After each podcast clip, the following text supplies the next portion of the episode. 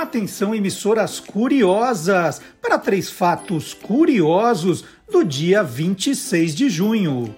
Em 1942, nascia em Salvador o cantor e compositor Gilberto Gil. Em 1964, os Beatles lançaram nos Estados Unidos o álbum A Hard Day's Night. Em 1968, uma passeata contra a repressão e a ditadura militar reuniu cerca de 100 mil pessoas no Rio de Janeiro, incluindo artistas, intelectuais e estudantes. Está entrando no ar o programa que acaba com todas as suas dúvidas. Olá, curiosos!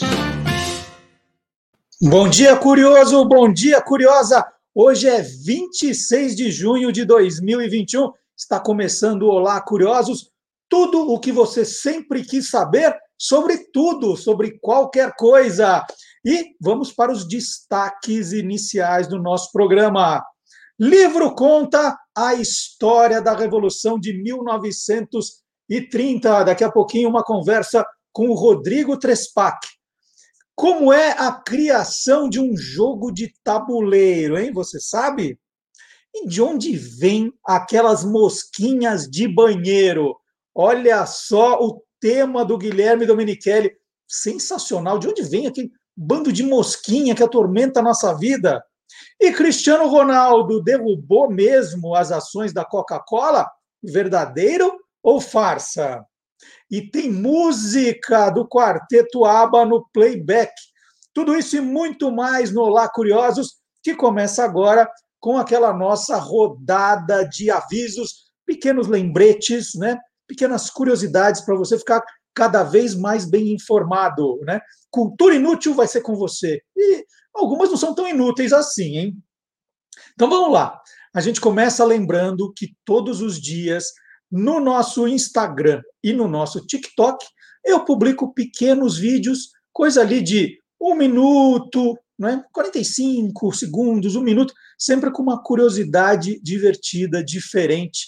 É, vamos lá, vou dar um exemplo. Vou pegar um dessa semana. Tem lá no Instagram e na conta do TikTok, hein? As duas subindo, crescendo o número de pessoas que estão nos acompanhando. Qual é a origem do nome Fanta, do refrigerante Fanta. Né? Daqui a pouco nós vamos falar do Cristiano Ronaldo, então já aproveito para falar. Qual a origem do nome Fanta? Vamos ver quem sabe? Vamos lá, vamos conferir. Vivem me perguntando aqui qual é a origem do nome Fanta, e eu explico. Em 1941, por causa da Segunda Guerra Mundial, a fábrica da Coca-Cola na Alemanha parou de receber o xarope de cola que vinha dos Estados Unidos. Para não ficar com o maquinário ocioso, os alemães começaram a procurar alguma matéria-prima disponível no país que pudesse ser usada para fazer um novo refrigerante e encontraram a maçã. Um dos vendedores da empresa resolveu batizar a nova bebida de Fantástica, né? Fantástica em alemão. Mas o nome era muito comprido, então cortaram ao meio e usaram só o Fanta. Quando terminou a Segunda Guerra Mundial, os americanos foram ver o que os alemães tinham feito e não deram muita bola para esse refrigerante de fruta, não. Foi só em 1955 que a Coca-Cola da Itália lançou um refrigerante à base de laranja e o batizou de Fanta. Então tá aí, ó, são videozinhos curtinhos, né, já com uma curiosidade. E aliás, eu gosto de contar um pouquinho dos bastidores, né, porque essa informação hoje, como eu disse, é comum, mas quando eu lancei o, o Guia dos Curiosos Invenções em 1997, também era uma dureza, né? Quem inventou a Fanta? Pegava aqueles livros de invenções, estava lá, quem inventou a Coca-Cola, quem inventou a Pepsi-Cola, e nada da Fanta. Aí eu escrevi para a Coca-Cola no Rio de Janeiro, mandei um fax, né? Essa coisa cringe, agora é cringe falar em fax, mas mandei um fax para. Cringe agora é a nova gíria para dizer que é vergonha alheia, né? Então você fala fax, nossa, fax. É, eu mandei um fax para o escritório da Coca-Cola no Rio de Janeiro, onde era sede no Brasil, e perguntei, eu queria saber a história da Fanta. E aí também, depois de uma semana, né, o pessoal do Rio foi muito simpático, muito atencioso comigo, mandou outro fax, que era o jeito da, da gente se comunicar, para Atlanta, sede mundial da Coca-Cola, e aí eles mandaram, então, essa historinha que eu acabei de contar. Eu contei rapidamente, né? Foi tudo muito rápido, mas se você quiser, no site do Guia dos Curiosos tem a história completa. Tem, tem a história em detalhes, né? Quem teve a ideia do nome, tá aí, ó, guiadoscuriosos.com.br. Você dá uma lida na história completa da Fanta. E tem também, eu publiquei é, os sabores exóticos de Fanta que eu já tomei ao redor do mundo, né? Nas viagens, batia o olho numa Fanta diferente, já comprava, já bebia, fotografava e publicava as latinhas de Fanta no, no ali era no blog, né, no, no blog. E, e, já me pediram no TikTok para fazer um sobre as, uh, os sabores exóticos de Fanta que eu já provei. Então, logo, logo, vou fazer esse vídeo também. Então, lembrando que o Guia dos Curiosos está nas redes sociais, Facebook, Twitter, Instagram e TikTok. Tá na, todos os dias tem novidade nas quatro. Você sempre vai encontrar alguma coisa diferente. E no site também, que a gente já colocou aqui o endereço, vou colocar de novo, guiadoscuriosos.com.br, todo, toda semana tem coisa nova. Agora, por exemplo, nós estamos aí há menos, já há menos de um mês da abertura dos Jogos Olímpicos de Tóquio, embora muita gente esteja protestando no Japão contra a realização dos Jogos. Mas tudo indica que nós vamos ter os Jogos Olímpicos. Se não tiver, de todo modo, pelo menos você já viu alguma coisa de história olímpica. Então, por exemplo, os esportes que já foram olímpicos e não são mais. Sabia que cabo de guerra já foi esporte olímpico? É. Tiro ao pombo, olha que absurdo, já foi esporte olímpico. Então, eu preparei uma relação de esportes que já foram olímpicos e hoje não são mais. Alguns são categorias que não são mais, mas outros são esportes, provas que não são mais. Então, vale a pena conferir.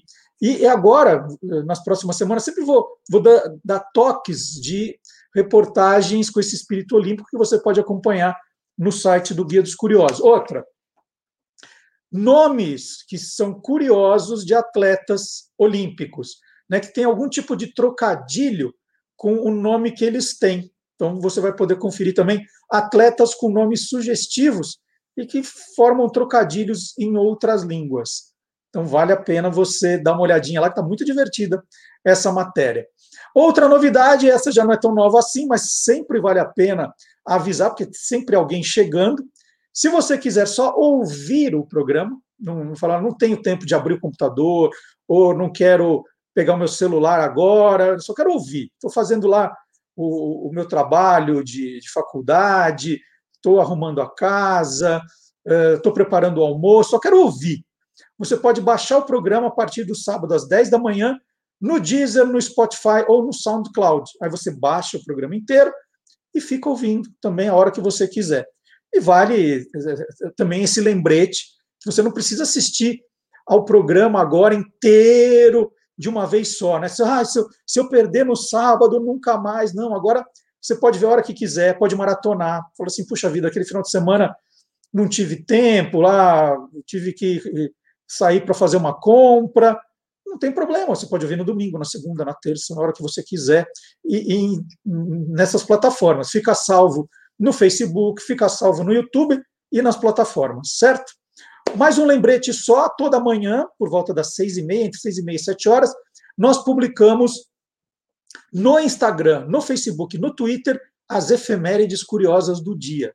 Então são cinco, bem ilustradas, bonitinhas, no capricho, são as cinco mais. Né? Aí você já sabe o que tem de curioso naquele dia. Efemérides curiosas. Ah, mas eu queria mais. Ah, não tem problema. No site do Guia dos Curiosos aí tem uma lista completa de efemérides para você. Você trabalha às vezes com publicidade, com rede social, precisa saber, né? É dia, é dia do quê? Aniversário de quem? Já tem uma seleção feita para você no site do Guia dos Curiosos. A gente facilita aí o seu trabalho. E se você é muito curioso, muito curioso, não aguenta esperar sábado às 10 da manhã para saber quais são as atrações do programa de hoje, não tem problema. A gente manda para você na sexta, às 8 da noite, um boletim, né, um e-mail contando as novidades. A gente já antecipa quais serão os temas do programa. Aí dá tempo, de repente, de você avisar. Algumas pessoas olha, vai falar sobre a Revolução de 30, quero avisar fulano. Vai falar de jogos de tabuleiro, quem será? Vou avisar Cicrano. Então, você entra no site do Guia dos Curiosos, vou mostrar, esse campo, você põe o seu e-mail, só o e-mail, não precisa pôr CPF, Pix, nada disso. Você põe o seu e-mail e põe assinar. Aí você vai começar a receber. Se na sexta-feira, 8 da noite, você fala assim: nossa, mas cadê o, o e-mail do Olá Curioso? Dá uma olhadinha na sua caixa de spam, né? Se você precisa liberar às vezes, fala, não é spam, libera, aí ele vai cair automaticamente na sua caixa. Você cansou, não quer receber mais, ah, puxa vida. Não tem problema, tem, tem lá o descadastrar, você clica e para de receber, certo? Última coisa. Temos também um e-mail, se você mandar sugestões, para você mandar fotos, vídeos, é olacuriosos@guia-dos-curiosos.com.br. Se você tiver alguma sugestão para um dos colunistas, a gente pega o seu e-mail e encaminha, tá? Tudo muito simples, muito fácil para você participar também. E ah, se você não se inscreveu ainda no nosso canal, é a hora, hein? É hora de se inscrever, compartilhar, comentar, curtir. Tudo isso é muito importante. Senão a gente demora para crescer, aí pouca gente fica sabendo, a gente tem que comunicar, ainda muita gente que não sabe que o programa agora mudou de plataforma. Então, toda ajuda que você puder nos dar é importante a inscrição, o comentário, a curtida, o compartilhamento, né, avisar no grupo lá do WhatsApp. Né? Bom, é isso. Muito obrigado. Já agradeço de antemão. Bom, eu falei do da Fanta, né?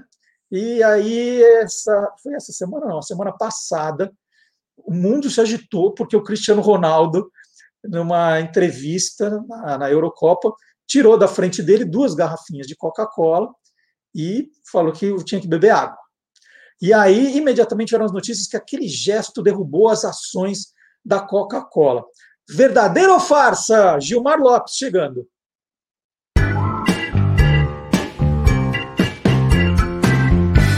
Verdadeiro ou farsa?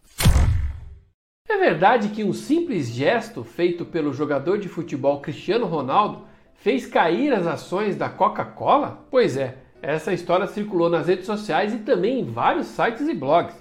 De acordo com o texto, ao separar as garrafinhas de Coca-Cola de lado e optar por beber água, o jogador de futebol português teria feito com que a Coca-Cola perdesse bilhões em apenas um dia. E aí, será que isso é verdadeiro ou farsa? É farsa! Bom, as ações da Coca-Cola caíram mesmo no dia que ele fez esse gesto mas ela já vinha em queda desde manhã. No fechamento do dia 11 de junho de 2021, as ações da Coca-Cola fecharam no valor de 56 dólares e 16 centavos. Já na segunda-feira, no dia 14, a bolsa reabriu com as ações negociadas a 55,69, ou seja, horas antes da entrevista coletiva de Cristiano Ronaldo, as ações já estavam valendo 47 centavos de dólar a menos. Naquele momento em que o Cristiano Ronaldo separa as garrafinhas ali da Coca-Cola, a empresa já tinha perdido 2 bilhões em ações.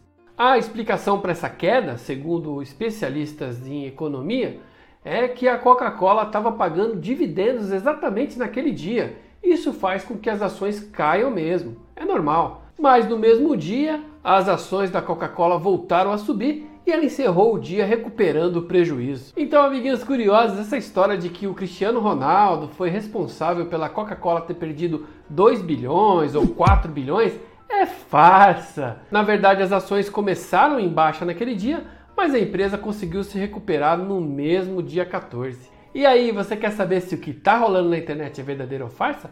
Então entra lá no www.e-farsas.com. E o mais curioso é que a internet tem uma memória incrível, né?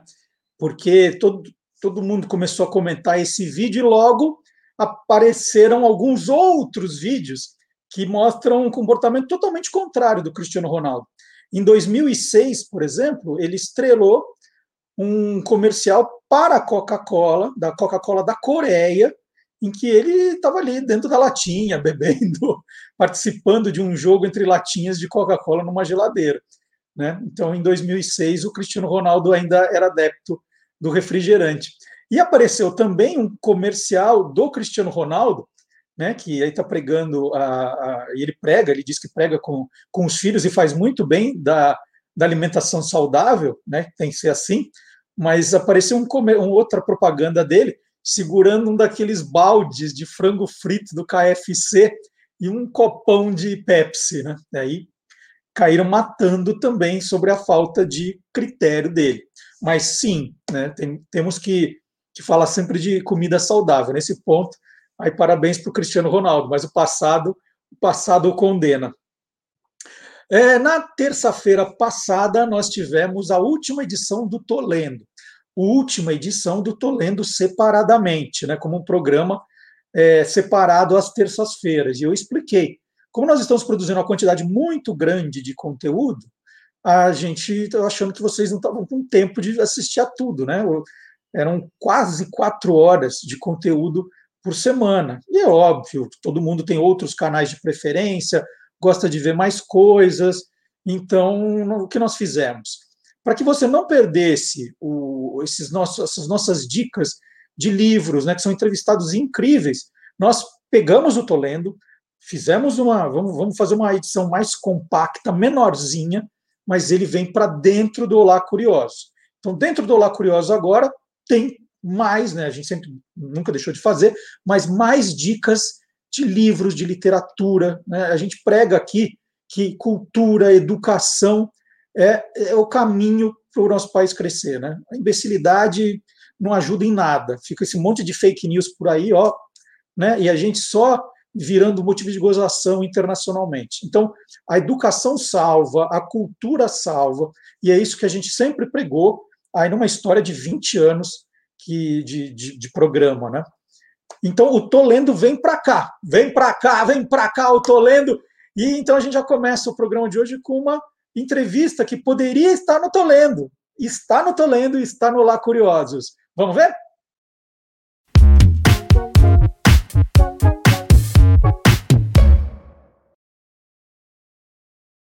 E hoje o Olá Curiosos volta em 1930. Nosso programa gosta de voltar no passado, né? Mas hoje nós vamos falar da Revolução de 1930, porque eu tenho a honra de receber aqui o historiador, pesquisador, escritor Rodrigo Trespac, que está lançando a Revolução de 1930. Faz parte de uma coleção Guerras do Brasil.doc. Está aqui a Revolução de 30, o conflito que mudou o Brasil. Rodrigo, bom dia. No café da manhã hoje você tomou café com leite? bom dia, Marcelo. Bom dia. Eu não sou tanto de café com leite, né?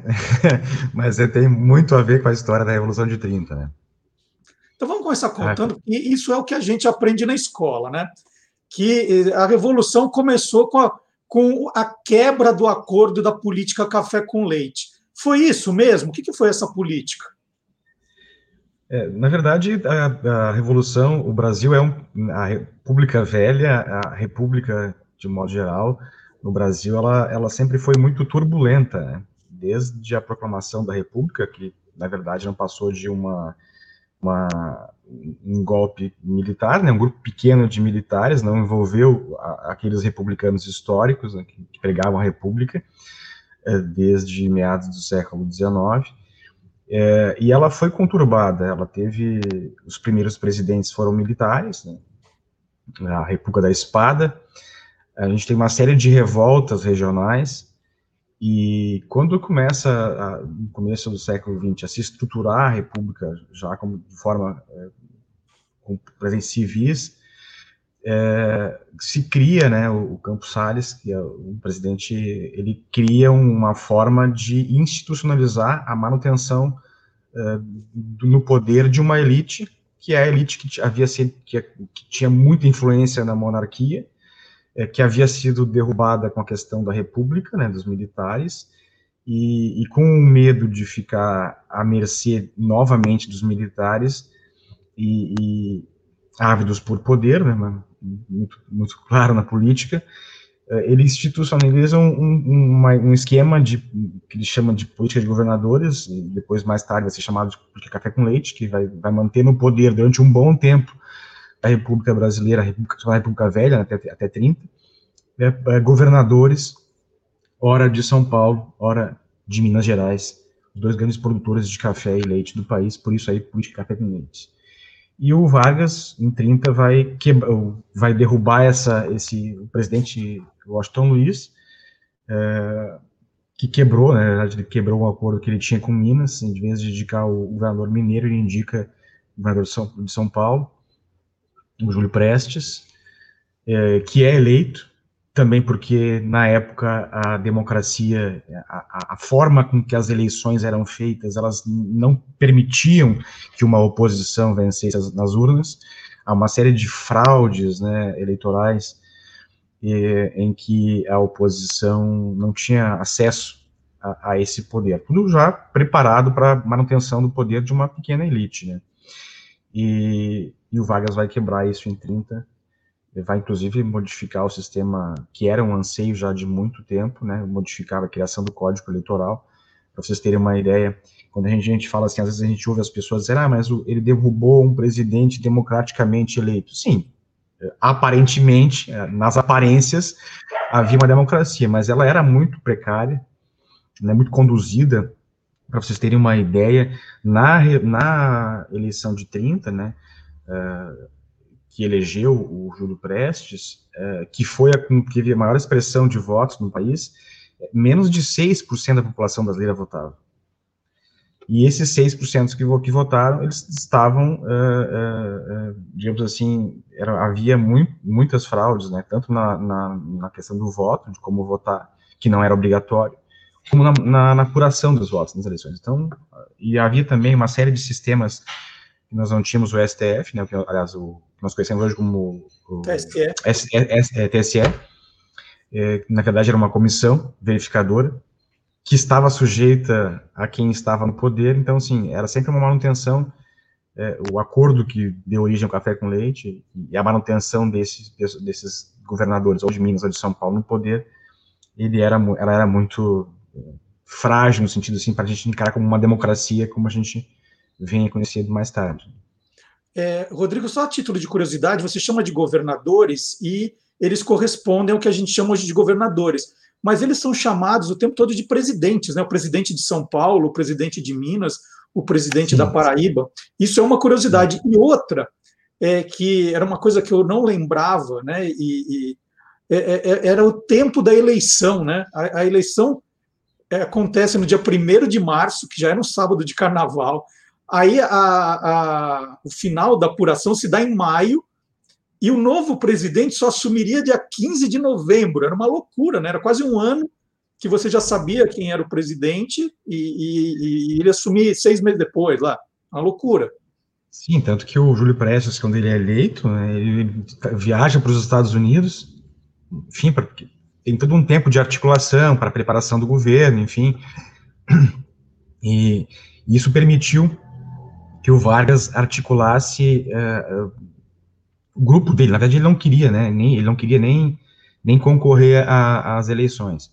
Mas o grupo dele, uh, principalmente o Oswaldo Aranha, né, que vai ser chamado de a alma da revolução, é, é ele que orquestra todo o movimento militar, chama o Góes Monteiro para comandar o braço militar de uma de um grupo político que era a Aliança Liberal que reunia o Vargas e o, o, presidente da Paraíba, João Pessoa, e aí o fato do, do João Pessoa ser assassinado, né, um crime passional que não tem a ver com a questão nacional, política, era um fato local, é, faz com que isso desencadeie, enfim, a, a, a, o que, se, que, vai se chamar de, de revolução, quando o Vargas, então, vai, é, como civil e apoiado por um grupo de militares, vai é, sair do Rio Grande do Sul e, e se dirigir até a capital federal, na época, Rio de Janeiro, para derrubar o Washington Luiz em, em outubro de 1930. Ele estava já quase encerrando a, a, sua participação, Washington Luiz, e quando o Vargas se dirigia para lá, uma junta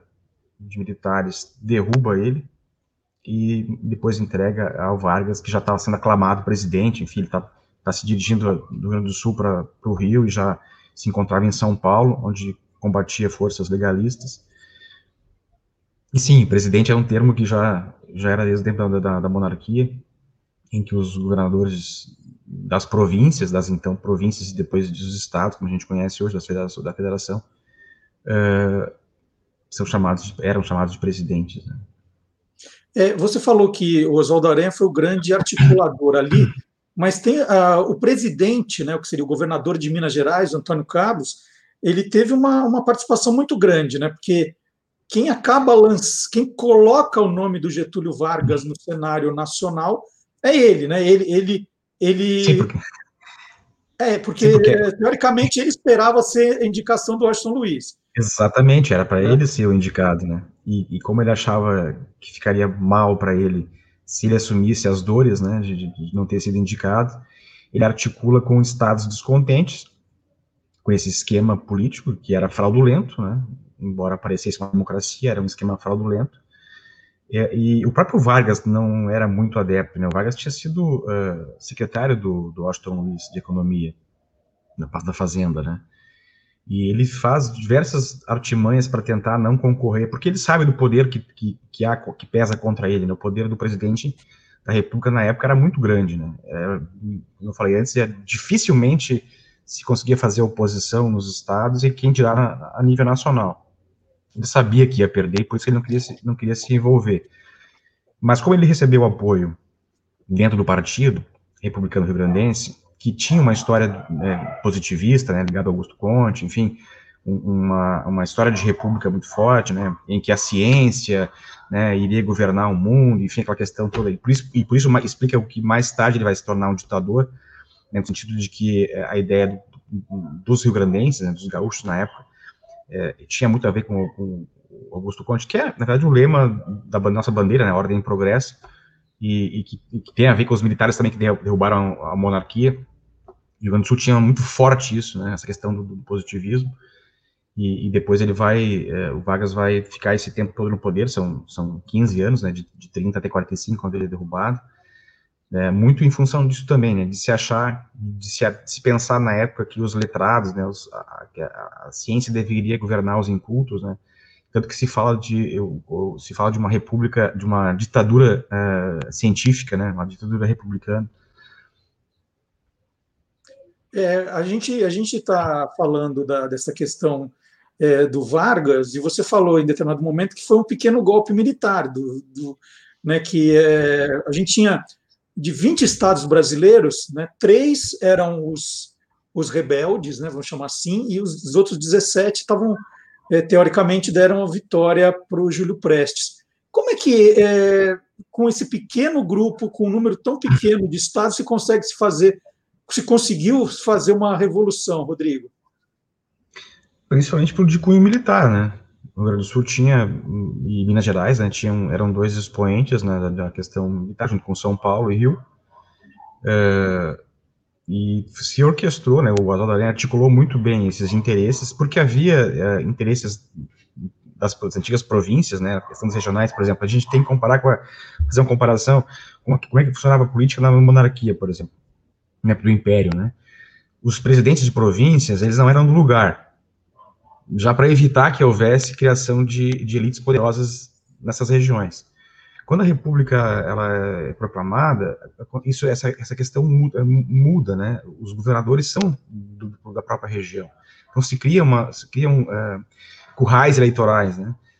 Tanto que no Rio Grande do Sul, por exemplo, da proclamação da república até 30, vão se perpetuar no poder tanto o Júlio de Castilhos, que é o grande líder positivista e, e republicano gaúcho, e o modelo da qual o Vargas se esperava muito, e do Borges Medeiros, né, que era, enfim, o, o padrinho do, do, Vargas, né.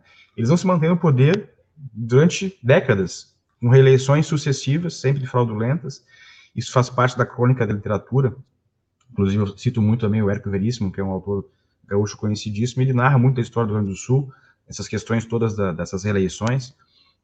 Então, se cria uma, uma, uma, elite regional e elas têm interesse em ter acesso ao poder em nível nacional e se articulam com isso. A própria eleição do presidente, por exemplo, essa comissão de, de verificação que, que havia, né, que seria o que hoje é o nosso uh, Supremo Tribunal Eleitoral, ele fazia degolas, né, porque esse estava dentro do Congresso. O presidente era, era o, o Congresso estava submetido à presidência.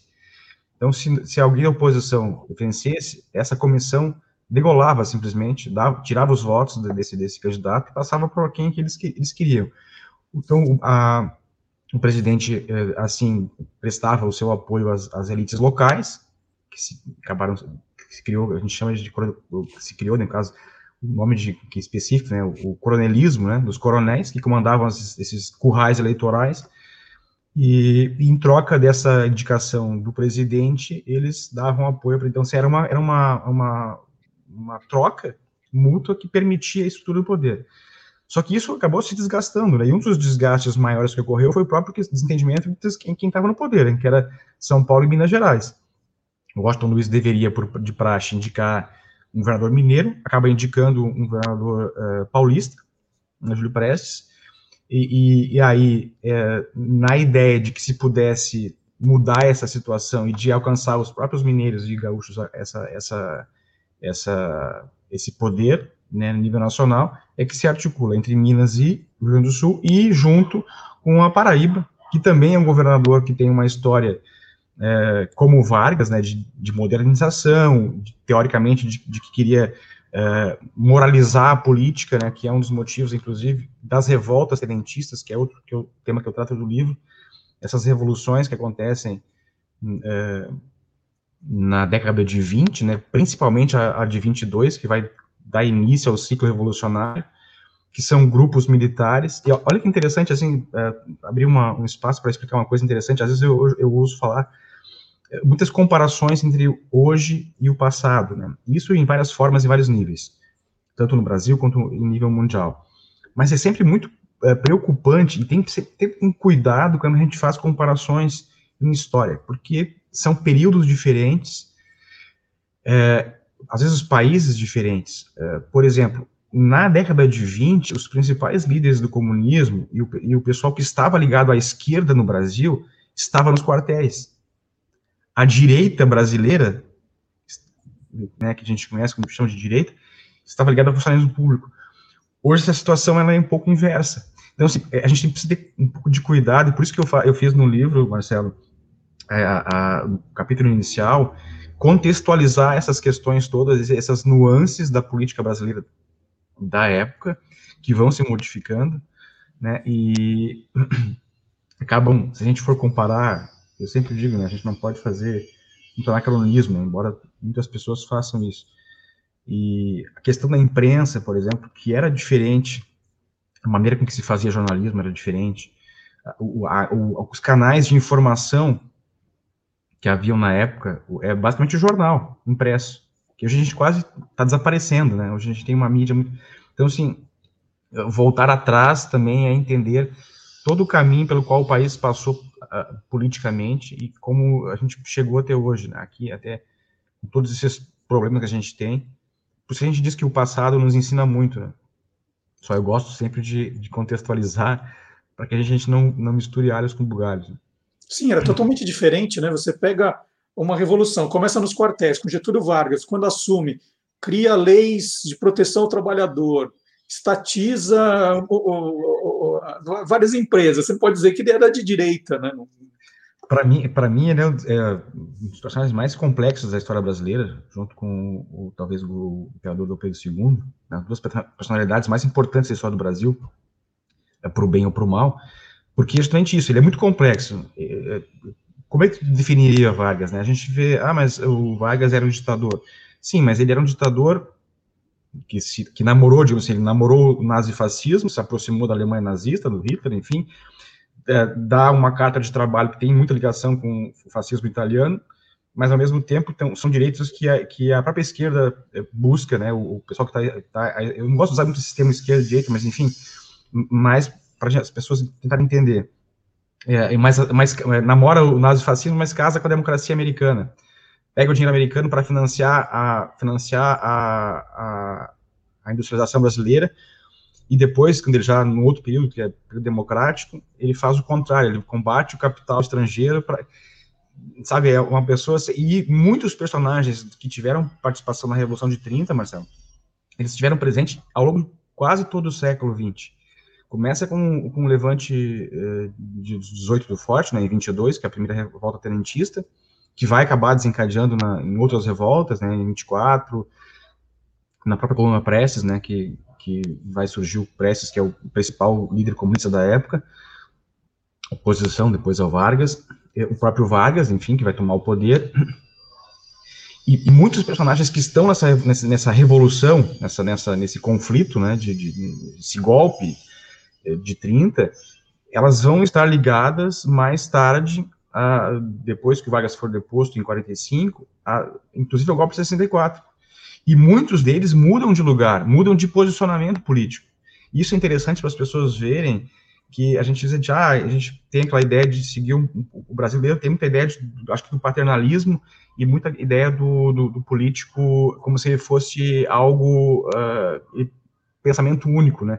Mas se tu for ver a história, a trajetória de alguns políticos, é, elas vão mudar. Por exemplo, o, o Carlos Lacerda, que vai ser um dos, dos grandes opositores, né, a, a, ao, ao, Vargas e vai apoiar o golpe em, em 54, depois apoiar o golpe de 64 o, o, pai dele, ele mesmo, ele, ele que leu o Manifesto Comunista do Prestes eh, em, em 30. Então, assim, uhum. muda o espectro de uma hora, pra, e por isso que no livro também tem uma, uma coisa interessante que eu achei eh, legal fazer, é, porque como muda muito essa, essa, o próprio Oswaldo Aranha vai se desentender com o Vargas e vai, vai voltar, outros como Neves da Fontoura, que, foi, que era o vice-governador do estado na época, também articulador da Aliança Liberal, junto com o Paraíba, que vai derrubar o Washington Luiz, ele também se desentende com o Vargas, vai mudar de lados várias vezes. Eu, no livro, final, na parte final do livro tem um capítulo só sobre mini biografias. o histórico, assim, resumido de cada, de cada, o que cada personagem do livro se envolveu, que partido que era, enfim, o, qual é a, a, a posição dele ao longo da sua trajetória política. Que eu acho que explica muito do que o Brasil tem hoje. Na verdade, nós não temos uma questão ideológica, é, ela é, na verdade, uma busca constante pelo poder, seja de um lado ou seja de outro. É, Isso está bem presente. Você tocou nesse assunto da, da imprensa, qual era a relação aí dos, dos golpistas né, com a imprensa nesse primeiro momento? a imprensa ela era muito engajada, né? Muito mais do que hoje. Se hoje há críticas de ela ter participação ou não em algum para algum algum candidato, algum, algum, partido político, né? Antes era muito maior. É, o próprio presidente é, Rodrigues fala, ele escreve um livro que ele, ele financiava. O próprio o primeiro presidente civil, né, o presidente Moraes, ele, ele disse, começou a passar a financiar a imprensa para poder se manter no poder. E havia muito disso, tanto para um lado para quem estava no poder, para quem queria entrar. Uh, não havia a questão do jornalismo formado, boa parte dos jornais da época, que era o meio de comunicação uh, corrente, ainda não havia o, rádio, ainda não havia se, sido criado no Brasil, uh, boa parte do, do, dessa imprensa era o próprio, o próprio editor, diretor do jornal, o dono do jornal era, o, era quem escrevia, às vezes assinava, assinava matérias sem por interesse político, né? não havia uma fonte, não havia uma consulta de fonte, não havia, às vezes, é, é referência a quem escrevia aquela coluna, é, indicação. Inclusive, a, a revolta de 22, né, que vai desencadear esse ciclo revolucionário, que vai levar até 30, ela surge com um, um, quando o Correio da Manhã publica cartas falsas, né? O, o, o Mário Rodrigues, que é pai do famoso Nelson Rodrigues, né? ele publica cartas falsas do Arthur Bernardes contra o militar, né, o Hermes da Fonseca, que era ex-presidente, chama ele de canalha, enfim, essas cartas são publicadas, elas são falsas, elas são de um grupo de oposição que queria derrubar quem está no poder, uh, o jornal acaba publicando sem nenhum tipo de consulta, então, assim, fake news, né, já é uma coisa que já vi naquela época, e, e para qualquer um dos lados, né. Claro que a, a é. imprensa tinha, tinha, uma importância grande de informação, né, os grandes escritores brasileiros começaram a escrever naquela época, na imprensa, mas na parte política também tinha essa questão de estar ligando, de estar associado a, inclusive os, alguns jornais, por exemplo, o Rio Grande do Sul tinha a Federação, era um jornal republicano, né, do Júlio de Castilhos, do partido, que era do Vargas, e ele tinha, uh, era o órgão oficial do partido e órgão oficial do Estado, porque né, o partido governava o Estado durante três décadas, enfim, era, era um jornal partidário. Você, você faz uma descrição muito bonita aqui, Rodrigo, do, da saída do Getúlio Vargas, né, do, do, do Rio Grande do Sul, e vai para em direção à capital, Rio de Janeiro. Foi a marcha revolucionária. Conta como que foi essa marcha até a famosa cena do, do amarrar os cavalos no obelisco ali do, do Rio. Exato, ele, ele sai, ele, ele deixa o Rio Grande do Sul aqui, né, a Gare, eles já haviam tropas, já haviam, estavam indo em direção a Santa Catarina e Paraná, São Paulo, depois para chegar até uh, Rio de Janeiro, para derrubar o Washington Luiz. E o Vargas deixa a, a Porto Alegre, passa pela. Antes havia muita, mais do que hoje, né? Havia ferry de como, como meio de transporte, transportar as tropas. E curioso, uma das coisas curiosas que acontece é, é ele, ele, o símbolo da, da, da, do Rio Grande do Sul é muito forte até hoje, né? As cores identificam os partidos. É, e o Vargas ele é acolhido por uma moça uh, e ele põe um lenço vermelho no pescoço do, do Vargas, né? E, e aquilo era uma, é quase que uma afronta, porque o, o partido do Vargas era com cor branca. A cor vermelha era a cor do inimigo dos maragatos, né, dos republicanos federalistas, uh, historicamente. Né? Tanto que quando ele chega lá, no Rio, e isso acontece duas vezes, esse lenço vermelho. Ele, ele, ele é obrigado a dizer, a, a, notificar a imprensa, enfim, a população, de que as cores vermelhas eram as cores do Partido Federalista, dos Maragatos, e não tinha a ver com o comunismo. Para alertar as pessoas, tal a diferença de. Então, assim, é, é, como a gente tem isso hoje também, por, por cores, a identificação política por cores. Isso era muito forte na época. Então, Vargas vai até o, até o Paraná e ele, é, antes de. Quando se prepara para combate na divisa do, do Paraná com São Paulo, que se acreditava ser o, o combate definitivo, que ia derrotar as, as tropas legalistas, uma junta militar derrubou o, o Washington Luiz e avisa o Vargas que está tá no Paraná. Então, daí, a partir daí, do Paraná, Curitiba, é, até passando por São Paulo, onde ele vai, já vai começar a organizar o governo, que depois vai querer derrubar ele também em 32, mas já é uma outra, eu conto no livro também. Ele, ele chega até o Rio saudado por multidões, enfim, porque aí começa a imprensa, né, ligada ao Vargas, dizer que, afirmar que as eleições eram fraudulentas, quem realmente ganhou foi o Vargas, começa a mudar o discurso já em prol de, de garantir, né, de legitimar aquele, aquele golpe contra o Washington Luiz. E eu, eu detalho no livro aí, as cidades pelo qual passou, enfim, esses, essas nuances aí que eu acho é, interessante que pessoa, o leitor tenha contato, né? A gente usou cartas da época, usou jornais de época, a própria posse dele no catete também, a gente usou muitos jornais de época, é, tanto de oposição quanto de situação, relatos de, de, de, autores que escreveram memórias, enfim, eu sempre gosto de usar muito material o mais diversificado possível, porque o próprio leitor possa eh, extrair aquilo que ele entender melhor do livro, né, com todas as fontes, sempre com vários lados, e ainda mais na política que, que circula muito, né, muitos circulam em vários lados, então, tomam vários lados, é importante ter um monte de fontes e apresentar ao leitor documentação, indicação, para que isso enriqueça o conhecimento do leitor brasileiro que conhece tão pouco, né? Infelizmente, na história do Brasil, a Revolução de 30 realmente modificou muito no Brasil eu, como tu disse, o Vargas é, teve, foi ditador, enfim, restringiu direitos, mas também deu muitos direitos à população brasileira. Então, é um presidente e é um período que merece ser estudado, merece ser entendido, compreendido pela população, para a gente entender eh, as, aquilo que a gente passa hoje na política, né, os nossos, nossos erros, os nossos fracassos, eles passam por, por um período histórico anterior.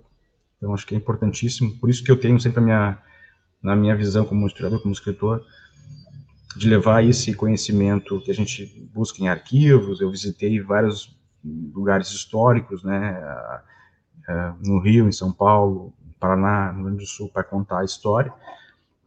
De uma maneira, acho que hum, didática, quase didática, né, com um estilo que atende mesmo quem não é formado em história, mesmo quem não tem um conhecimento muito grande de história do Brasil, passa a ter um, uma noção um pouquinho melhor através do, desse livro. É, eu até comentei com o Rodrigo antes da nossa início da nossa conversa, né? Ele gentilmente, ele e a editora HarperCollins me enviaram um exemplar ontem, e eu aqui, olha, fui começando a ler quando eu vi já estava na página 160. Uma leitura super agradável, é, muito informativa, muito, tem muita curiosidade aqui também. Então vou ficar agora hoje eu termino, viu, Rodrigo? Com certeza eu termino. Já estou em 1900 e a gente já vai começar a revolução aqui de 32.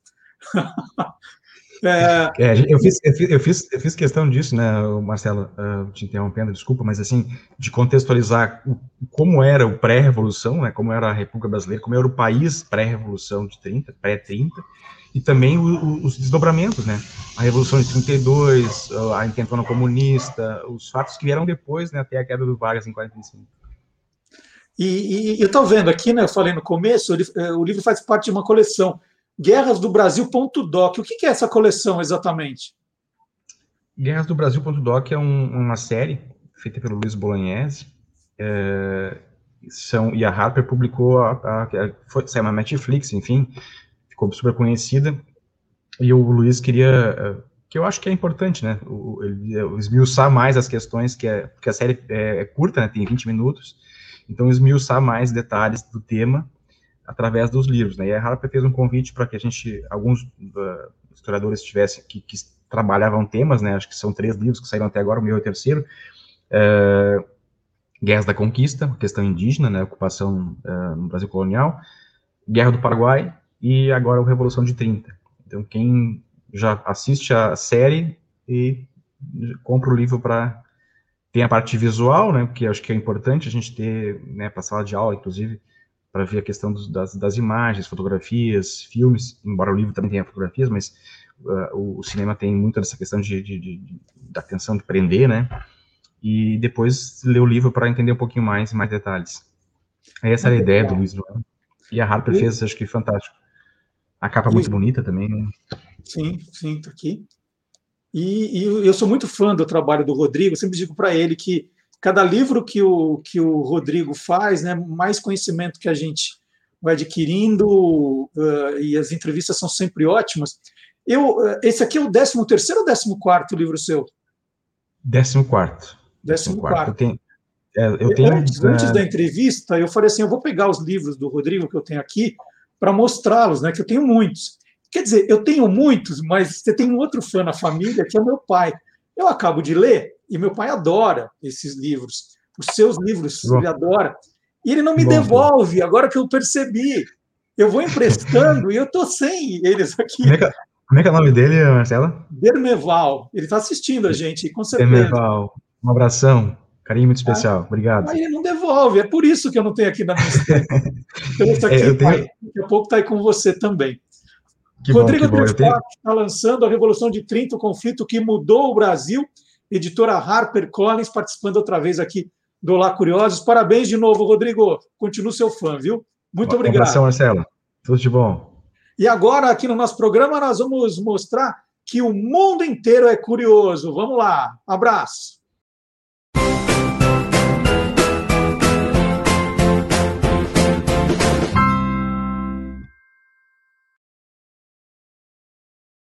Uma estátua de 8 metros de altura, em homenagem à atriz Marilyn Monroe, está dando o que falar em Palm Springs, nos Estados Unidos. Manifestantes foram ao local para apontar que a imagem é representada de uma forma depreciativa para as mulheres. A estátua foi baseada em uma famosa cena do filme O Pecado Mora ao Lado, de 1955, estrelado pela atriz. Ao passar por cima de uma saída da ventilação do metrô, Marilyn tem dificuldade em controlar seu vestido, que insiste em subir. Palm Springs foi a cidade em que um caçador de talentos teria descoberto Marilyn para o sucesso, para o estrelato, em 1949. Por isso colocaram a estátua lá.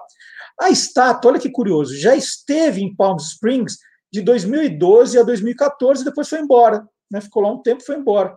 E aí, abre aspas, muitos turistas vinham até aqui por causa dela, diz um conselheiro da cidade que foi a favor de sua volta. Então, eles, eles pegaram de novo o direito de trazer a estátua de volta. Acontece que a obra chamada de Forever Marilyn permite que o turista veja e fotografe a calcinha da personagem, né? faça piadas com isso. E aí abre aspas novamente. Isso pode ter sido aceitável na década de 1950, mas estamos em 2021 lutando contra a mesma coisa e as mulheres estão dizendo que basta, declarou Emiliana Guereca, diretor executivo da Women's March Foundation. Ela deu essa declaração a um jornal local. A estátua, e aí, aí que bagunça tudo, né? A estátua foi instalada a 100 metros, antes estava no centro de Palm Springs. Agora, nessa retomada, ela foi instalada a 100 metros da saída do Museu de Arte de Palm Springs. E o museu também se incomodou. O diretor disse que não gostou porque podem pensar que a estátua faz parte do acervo do museu. Olha que loucura, que loucura. Mais um pouquinho de livro, gente, mais um pouquinho de literatura. Quem vem para Olá Curiosos agora também, quem vai colaborar com a gente, já estava no, no, no Tolendo e agora vem para cá, vem para cá, vem para cá, é a jornalista Letícia Nascimento. A Letícia é gaúcha, mora em Londres já há 10 anos, adora livros, adora curiosidade, já colabora com a gente já há um bom tempo. E ela tem também um podcast ótimo, que é o Manda Brigadeiro, em que ela entrevista brasileiros que moram fora, como ela. É muito bom, é muito bom o trabalho que ela faz. E ela vai estar com a gente aqui aos sábados também. Então vamos mostrar um pouquinho do trabalho da Letícia. Como é que foi a participação dela no Tolendo de terça-feira? Vamos ver?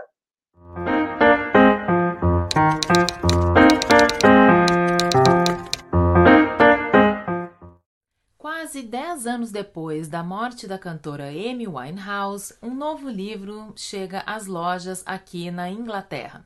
Escrito pelo melhor amigo dela, o músico Taylor James, o livro chama Miami: The Life We Shared. No livro, ele detalha momentos muito tristes e constrangedores da cantora, viagens que ela fez praticamente dormindo, shows que foi obrigada a fazer estando totalmente dopada, como o show em Belgrado. Ele descreve as últimas semanas de vida da cantora como um show de horrores, gastando fortunas em jogos online e bebendo sem controle. Ele diz que ela precisava urgentemente de ajuda e foi totalmente ignorada. A última vez que ele a viu com vida foi dois dias antes da morte dela. Eles tiveram uma discussão porque ele dizia que ela não podia mais beber. No dia seguinte, ela deixou uma mensagem no celular dele pedindo para que ele voltasse para casa dela. Infelizmente, quando ele voltou, a ambulância já estava lá. Amy Winehouse morreu aos 27 anos em julho de 2011 após consumir uma quantidade sem medidas de álcool. A BBC deve lançar um, um documentário no dia 23 de julho para marcar os 10 anos da morte da cantora. Hoje eu fico por aqui e até a próxima. E hoje eu vou conversar sobre uma das minhas grandes paixões, os jogos de tabuleiro e vou falar com uma apaixonada também por jogos, que é a Kátia Kuriansky.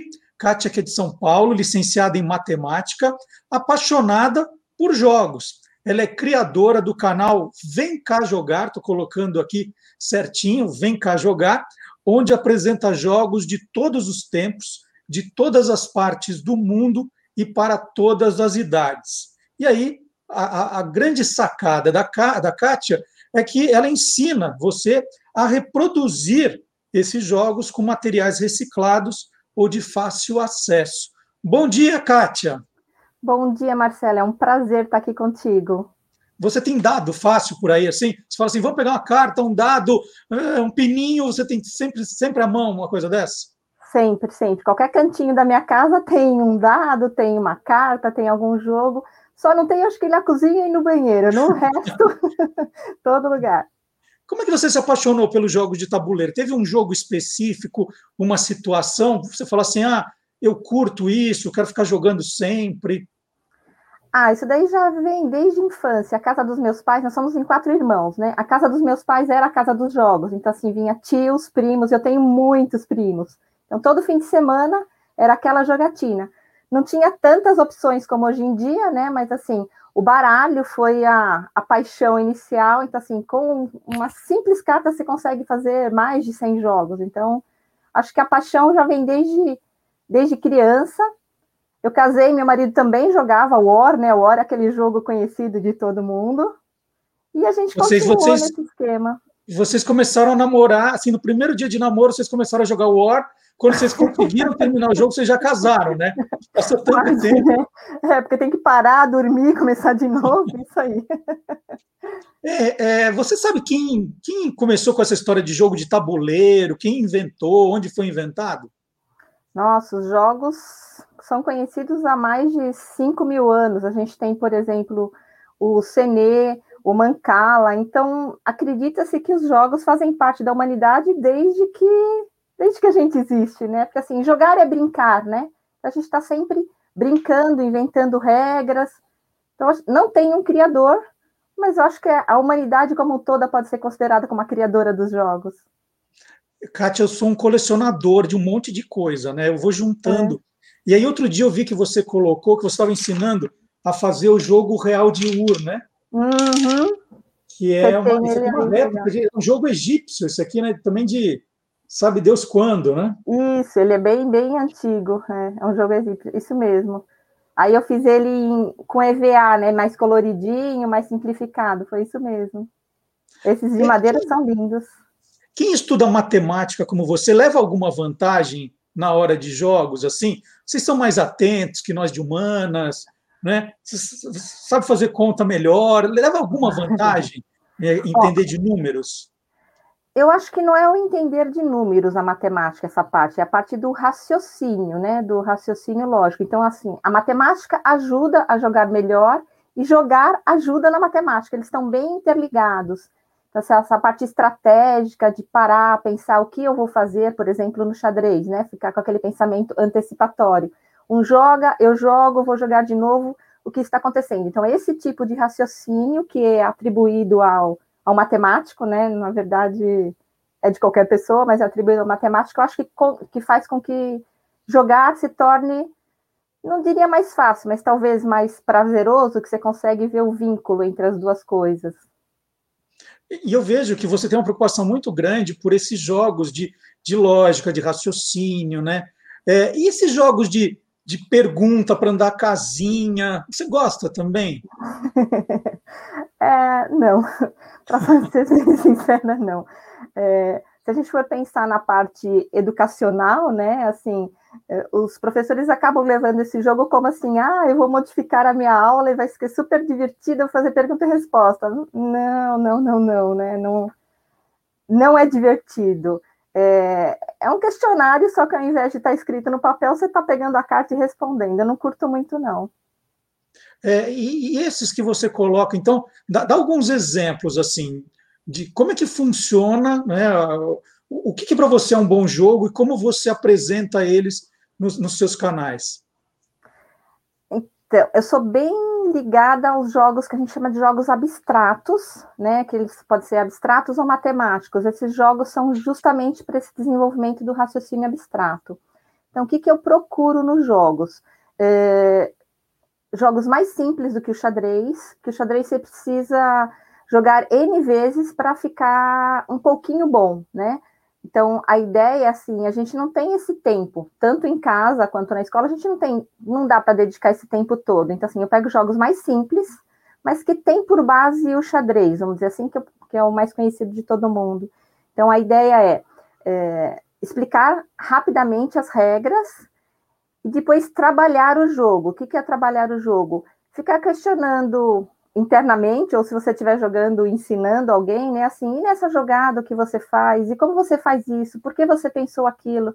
Então você acaba exercitando junto, além da verbalização, né? De colocar, expor o que você pensa é diferente do que está pensando quietinho, né? Então, além da verbalização, você tem a diversão, que é ali o jogar, e o se sentir cada vez melhor. Então, acho que essa é a proposta que, que aparece nos meus jogos. No canal não é muito fácil fazer isso, porque estou falando sozinha, né? É mais explicar as regras. Mas nas oficinas que eu faço, sempre tem essa, essa participação de, de todo mundo, né? Eu, eu gosto, por exemplo, quando das vezes que você estava ensinando tabuada com jogos, né? Como é que é ensinar tabuada com, com um jogo? É, tabuada é uma coisa meio chatinha, né? Mas a gente tem que saber de cor para automatizar o processo, porque todo processo automatizado libera o cérebro para você fazer outra coisa, né? Então, assim, a tabuada, ninguém gosta, né? Assim, vamos ser bem sinceros. Só que na hora que você está jogando, tem sempre aquele objetivo, ah, eu quero ganhar, eu quero vencer. Então, isso acaba estimulando uh, as pessoas a quererem jogar. E, e, por fim, acaba aprendendo, decorando a, a tabuada, né? Acho que é. Um, um jogo que parece que você gosta hum. é o Uno, né? O Uno é um jogo que você vira e mexe, está falando ali. E, e, aqui em casa, agora durante a pandemia, a gente viciou em Uno. Uhum. Né? É, eu, eu, sempre gostei de jogos de tabuleiro, eu gosto desses de pergunta e resposta, porque o, o meu primeiro jogo, que eu ganhei quando eu tinha nove anos, foi o Só Compra Quem Tem, de Silvio Santos, que era de pergunta e resposta. É um quest, eu, né? Eu ganhei de Natal esse aqui, e, eu, e era pergunta e resposta, então sempre gostei. Uhum. E eu fiz vários anos é, para Grow regras de jogos, né? mas jogos de pergunta e resposta. Então, assim, a cria, cria uma dinâmica e mil perguntas. Aí eu ia uhum. lá, aí ficava craque. Né? perguntas. É. é. Agora, durante a pandemia, a gente começou a jogar e, e a gente viciou em Uno aqui. E eu vejo que você gosta de Uno, que tem uma, uma certa. Você tem que ficar pensando para ver qual é a carta que vai colocar, jogar com uma estratégia. Mas tem também, né, Kátia, um pouco de sorte da mão que você pega, né? Sim, sim. Não é só inteligência, às vezes, né? Não, é, existem jogos que a, a sorte está muito mais envolvida do que a estratégia. O Uno é um deles, né? Só que assim, é, eu não gosto só de jogos de estratégia, eu gosto de jogos de bagunça também, de diversão, né? Que a gente chama de jogos para galera.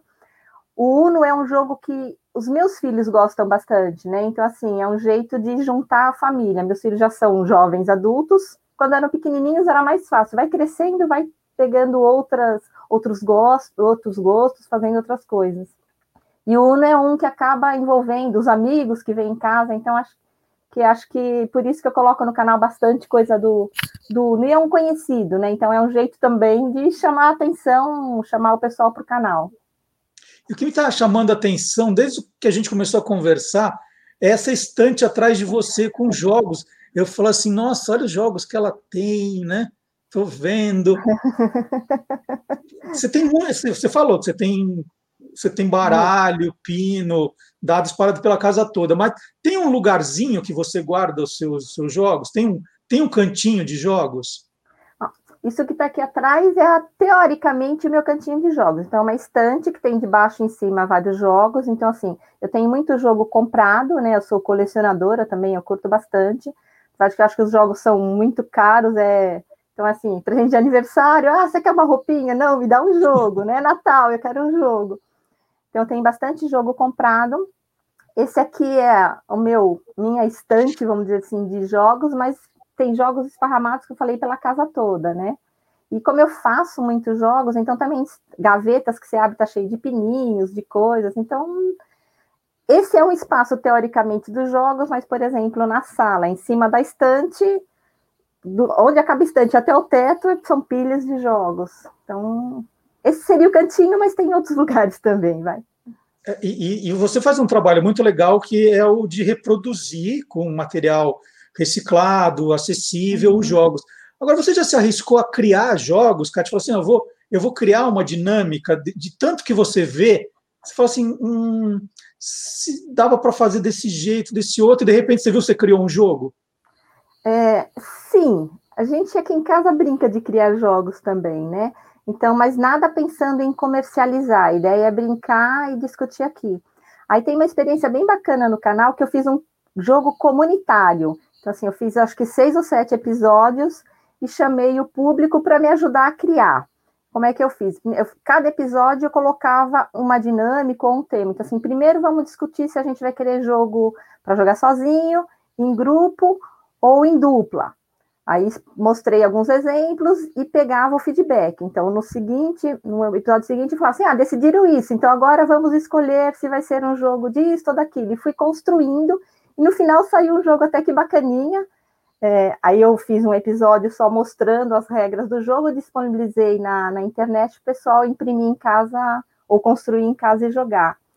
Tirando esse, é. tem alguns outros também que a gente constrói aqui quietinho em casa. Mas você devia registrar patente. Logo, logo a Hasbro lança e quero ver você provar que é seu. Pior que é verdade, né? Mas e, tudo bem, esse não é o interesse.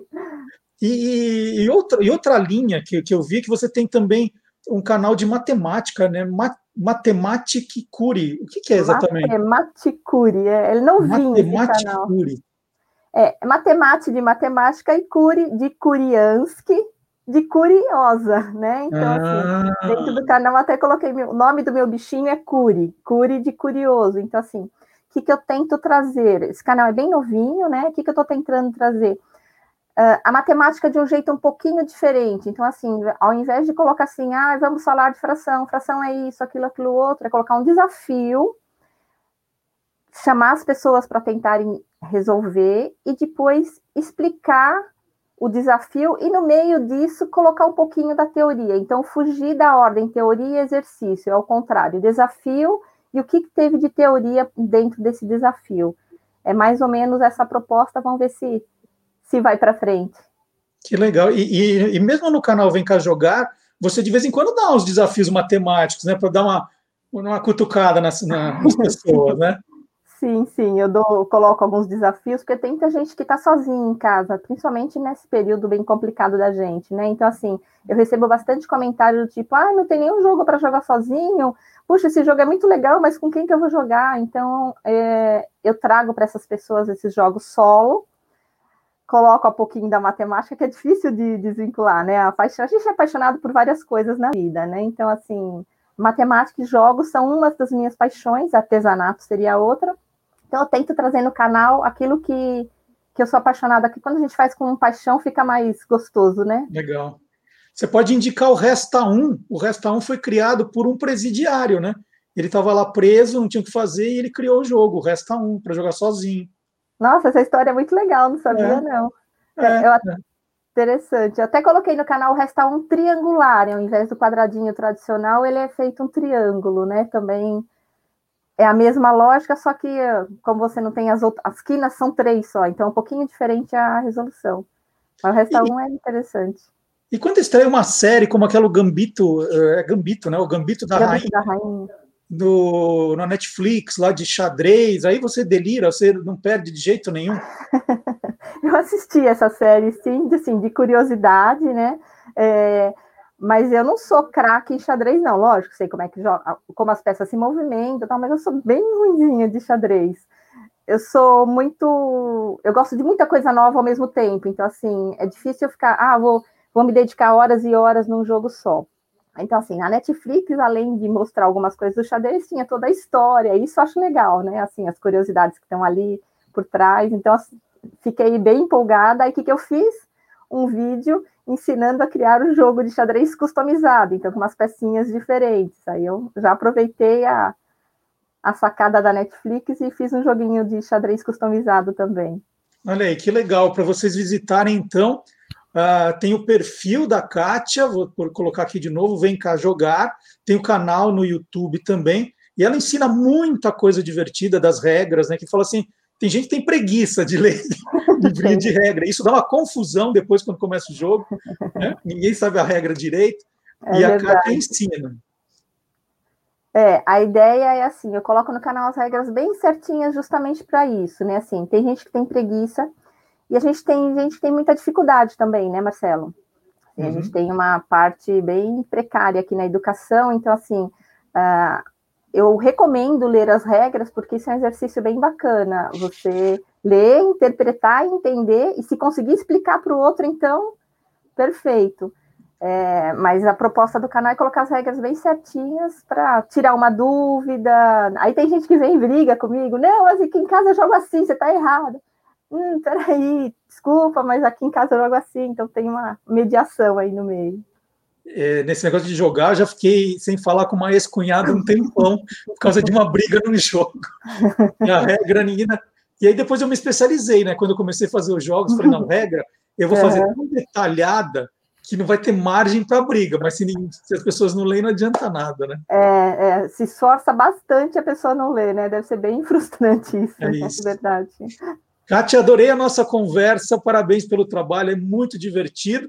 E quem, quem quiser mais dicas, quer aprender a fazer os jogos, conhecer as regras, só visitar o Vem Cá Jogar, né? Dá uma olhadinha no Instagram, depois você vai achar lá o Linktree com todas as, uh, to, todos os caminhos para o Matematic Curi e, e para o canal Vem Cá Jogar. Fala depressa, eu me embaralho.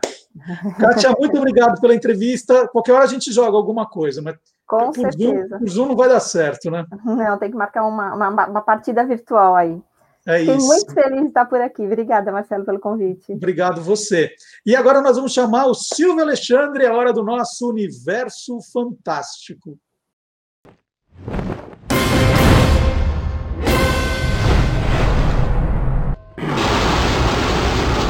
Universo fantástico. Nas histórias de mundo pós-apocalíptico, normalmente vemos cenários cinzas, com cidades destruídas e muitas ruínas. Sweet Tooth, uma das novas séries da Netflix, foge deste lugar comum. No ano passado, a série foi um dos poucos programas autorizados para filmar na Nova Zelândia. As belas planícies, colinas verdes intermináveis, penhascos íngremes, florestas exuberantes serviram de cenário para contar a história de um mundo em que crianças híbridas, parte humanas e parte animais, surgem junto com uma pandemia provocada por um vírus mortal.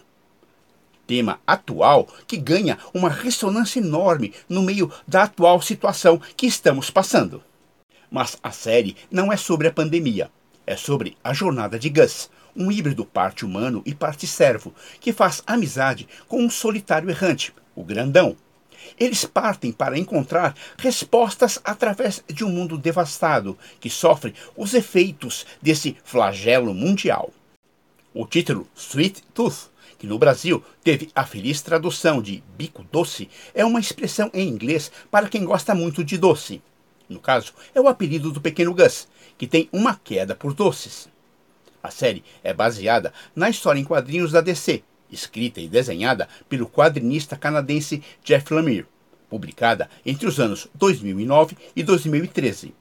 De carona na série, a Panini está lançando uma coleção de três volumes reunindo as 40 edições originais. O quadrinho de Lamir tem traços rudes e sombrios. A trama é crua e selvagem, cheia de críticas sociais e morais, com fortes questões religiosas. Mas a série optou por uma proposta de esperança em meio à escuridão. Ela atenua a violência e transita mais pela ciência, abordando, por exemplo, a vacina, ou discutindo sobre o uso de máscaras. Mas manteve o teor agridoce e provocador que usa o medo como controle político e discute temas como intolerância, preconceito e segregação. A produção executiva ficou a cargo de Robert Downey Jr. e sua esposa Susan, que propuseram uma história mais tocante, onde amizade, coragem e esperança confrontam medo, crueldade e injustiça. E nos entregam uma lição sólida e atual sobre as consequências das ações humanas no mundo. Imperdível. Informou Silvio Alexandre, já esperando a segunda temporada para o universo fantástico do Olá, Curiosos! E na semana passada, bom, o Silvio Alexandre está tá demais, né? As participações dele, ficou muito feliz com o Silvio aqui. Mas na semana passada, eu, eu rodei o TikTok do Alf, o, ET, o Eteimoso, e falei né, que eu tinha mais do que um Alf. Esse é o que eu mostrei. Falei, gente, eu sei que eu tenho um segundo Alf, mas eu não sei onde está que é segurando o gatinho. E aí eu achei o meu segundo Alf. Olha só, tenho dois Alfs. E esse é o. Eu esqueci o nome do gatinho, do, é, do gatinho. O nome do Alf é Gordon, Gordon Shumway. E ele vem de Melmac, isso eu lembro. Então tá aqui, ó, tem os dois. E eu acabei de falar para a nossa entrevistada, a Kátia, da história do Resta 1. Aí eu corri aqui na prateleira para pegar o Guia dos Curiosos Invenções, já vou fazer o comercial aqui, o Guia dos Curiosos Invenções, tem a história do Resta 1, vou ler. Existem várias versões para o seu surgimento. A mais aceita é de que ele teria sido criado por um nobre francês chamado Pelisson, Na época da Revolução Francesa, ele foi preso na Bastilha por ordem do rei Luís XIV. Ficou trancafiado em uma cela sozinho, tendo como única companhia um tabuleiro de raposas e gansos, era o nome de um jogo. É um jogo que deveria ser disputado por duas pessoas. Por falta de parceiro, ele adaptou o tabuleiro do Raposas e Gansos e acabou criando uma diversão para o único jogador, e que ficou batizado como Resta 1, um jogo que a gente joga até hoje. Então, esse jogo aqui, ó, daqui a tem o quê? Mais de 300 anos já? Mais de 300 anos. Resta 1.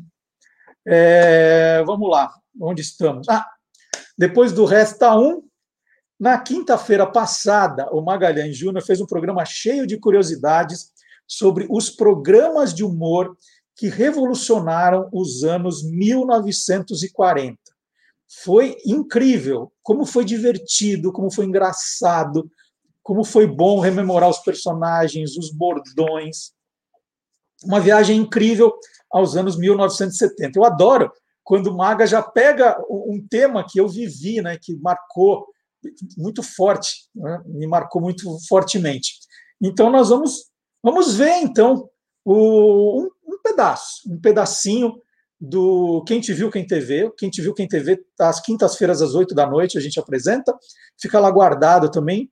Eu recomendo para você é, acompanhar. Se você não viu ainda, veja um. E aí você vai, aí você vai se apaixonar e vai fazer como muita gente tem feito aí de, de ver um atrás do outro depois.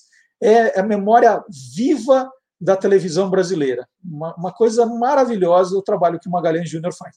Então vamos ver um trechinho né, é, do humor que revolucionou os anos 1970. Vamos lá?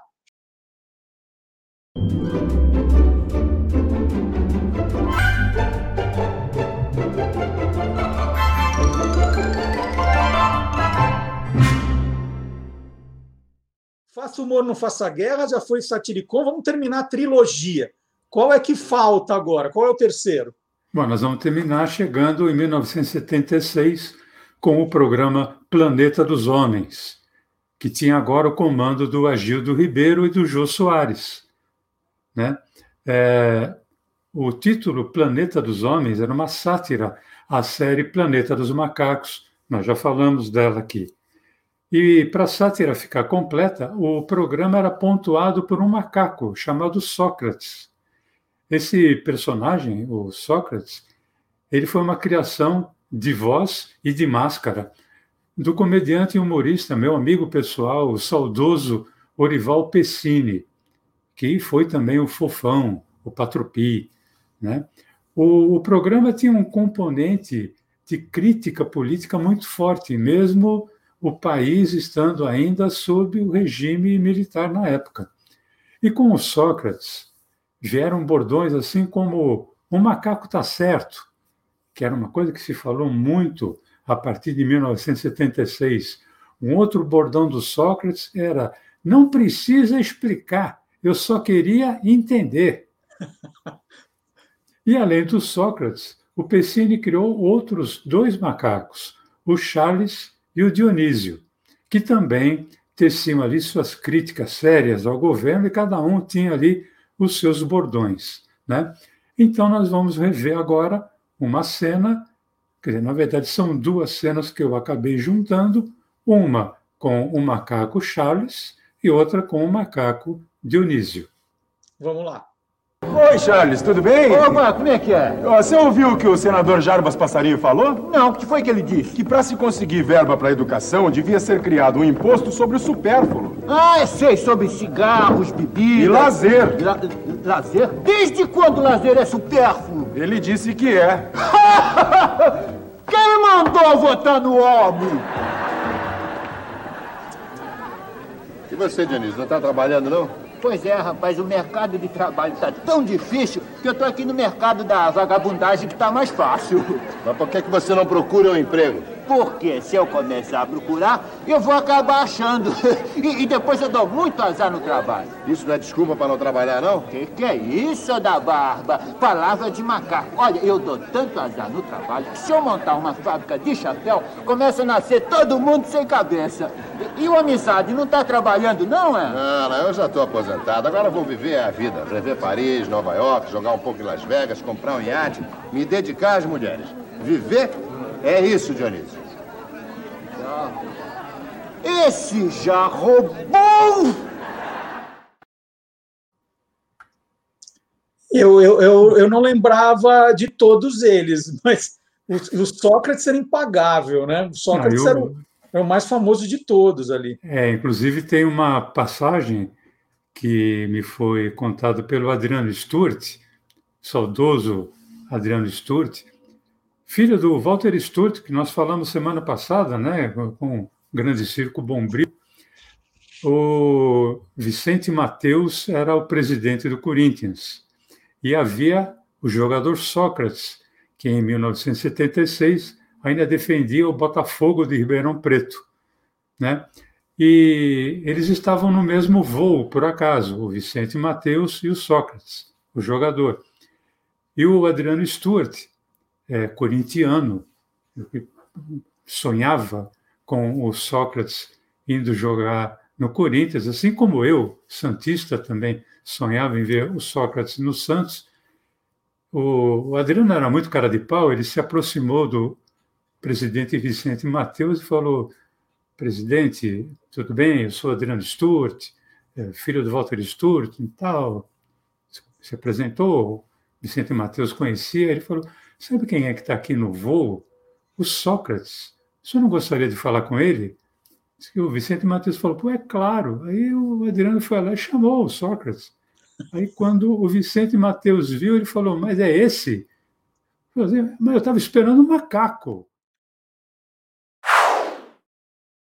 Então tá aí, quem quiser acompanhar, tá, o macaco tá certo.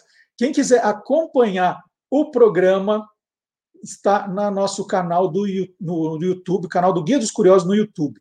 Então tem todos lá, todos. Já são 41 programas, gente. E aí você já aproveita, já consegue se inscrever. É, tem, tem do lado da inscrição, tem aquela sinetinha que você ativa, né? Só clicar em cima da sinetinha para a sinetinha avisar sempre que um vídeo novo for aparecer no nosso canal. Aí você não esquece nas as quintas-feiras do Quem Te Viu, Quem TV. E na semana passada a gente teve um programa maravilhoso também com Sidney Guzman, falando das curiosidades da Turma da Mônica. Quem não viu, precisa ver. Tem o programa na íntegra e nós dividimos também para quem quiser assistir só trechos do programa, tudo no nosso canal do YouTube, tudo separadinho. Procure em playlists, tá tudo separado. As entrevistas, os colunistas, as músicas, tudo separadinho. É igual aquele pessoal que faz feijoada, mas não gosta de misturar tudo. Então já tem as travessinhas separadas. Ó, é o paio, a linguiça, é, o pezinho, as orelhas, carne seca, tá tudo ali. Feijão. Então tá tudo separadinho nas playlists também. Aliás, hoje, sábado, dia de feijoada, e eu falando isso, hein? Que maldade. E eu estou falando da turma da Mônica, porque no, no dia 23 de junho foi comemorado o Dia Internacional da Mulher na Engenharia, que eu nem sabia que existia. É uma data criada para incentivar a presença feminina nas chamadas ciências exatas. A Maurício de Souza Produções homenageou na, no dia 23, que foi quarta-feira, Enedina Alves Marques, primeira mulher negra a se formar em engenharia no Brasil. É, então, vamos mostrar o desenho que foi nessa essa arte da Enedina Marques, faz parte do projeto Donas da Rua da História, que traz visibilidade a grandes nomes de meninas e mulheres que fizeram a, a diferença. A adolescência de Enedina foi marcada pelo trabalho doméstico em casas de famílias. Em 1931, aos 18 anos, ela se diplomou professora normalista, que era uma das profissões mais comuns entre as mulheres até o final da Segunda Guerra Mundial. Depois disso, a professora Enedina desafiou os padrões acadêmicos e sociais e foi aluna de engenharia civil da Faculdade de Engenharia do Paraná. Diplomou-se em 1945, aos 32 anos. Que bela história!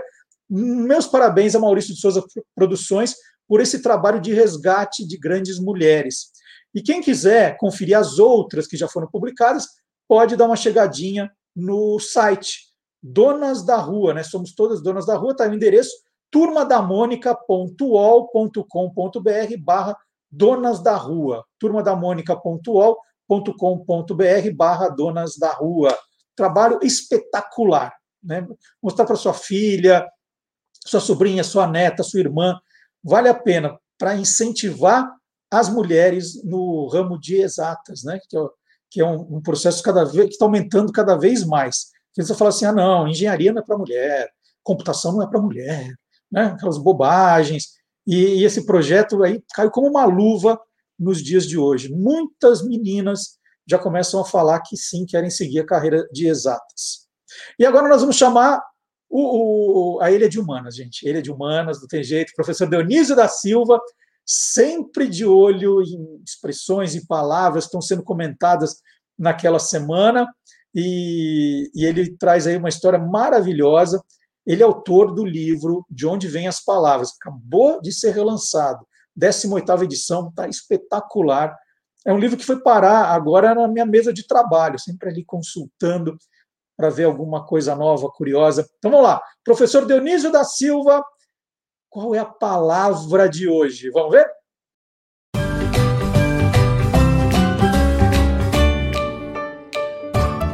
Palavra nua e crua. Pessoal, na semana passada, no dia 15 de junho, passou assim, sem muitas lembranças, o dia de Albertina Birkenbrock, que foi beatificada pelo Papa Bento XVI em 2007. Ela foi uma menina, uma adolescente, filha de imigrantes alemães da Westfália, que foi assassinada numa tentativa de estupro por um empregado dos pais, que eram agricultores, numa localidade chamada São Luís Gonzaga, no interior de Imaruí, em Santa Catarina.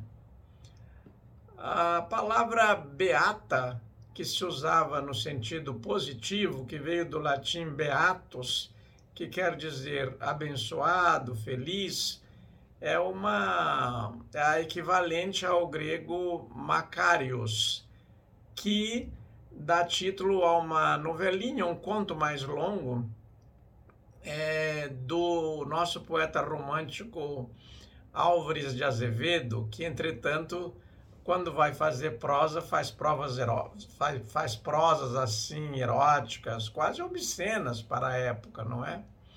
Mas o que eu quero dizer é que beato e beata se tornaram palavras pejorativas. Tivemos o Beato Salu, da novela Rock Santeiro, é sinônimo de santarrão, barata de igreja, rato de sacristia. Então, o português adotou, é, em vez de beato, beata, bem-aventurado e bem-aventurada, isto é, que está feliz é, esta história da Albertina Birkenbrock, eu a conheço assim razoavelmente bem, porque eu escrevi um romance chamado Albertina Birkenbrock, que continua inédito. Estou revisando, revendo coisas para publicar oportunamente. Muito obrigado e até de repente. É isso aí! E depois do professor Dionísio da Silva, agora começa aquele momento dos professores no programa. Depois vem, depois do professor Dionísio, vem o professor Marcelo Abud. O professor Marcelo Abud, ele escreve a história do rádio no blog Peças Raras, né? um trabalho espetacular de resgate da memória do rádio. Ele, ele, ele tem um arquivo impressionante, um acervo maravilhoso. E agora ele é também, ele é professor universitário, ele dá aulas sobre rádio, agora sobre podcast. E aí a gente falou assim: nossa, professor Marcelo Abud tem tanto podcast, né? O que eu posso ouvir? Fico em dúvida. Né? Assim, a gente tem um tempo meio certo para isso, né? E então comecei a pedir dicas para ele. Falei, puxa, o que eu, o que eu posso ouvir de melhor?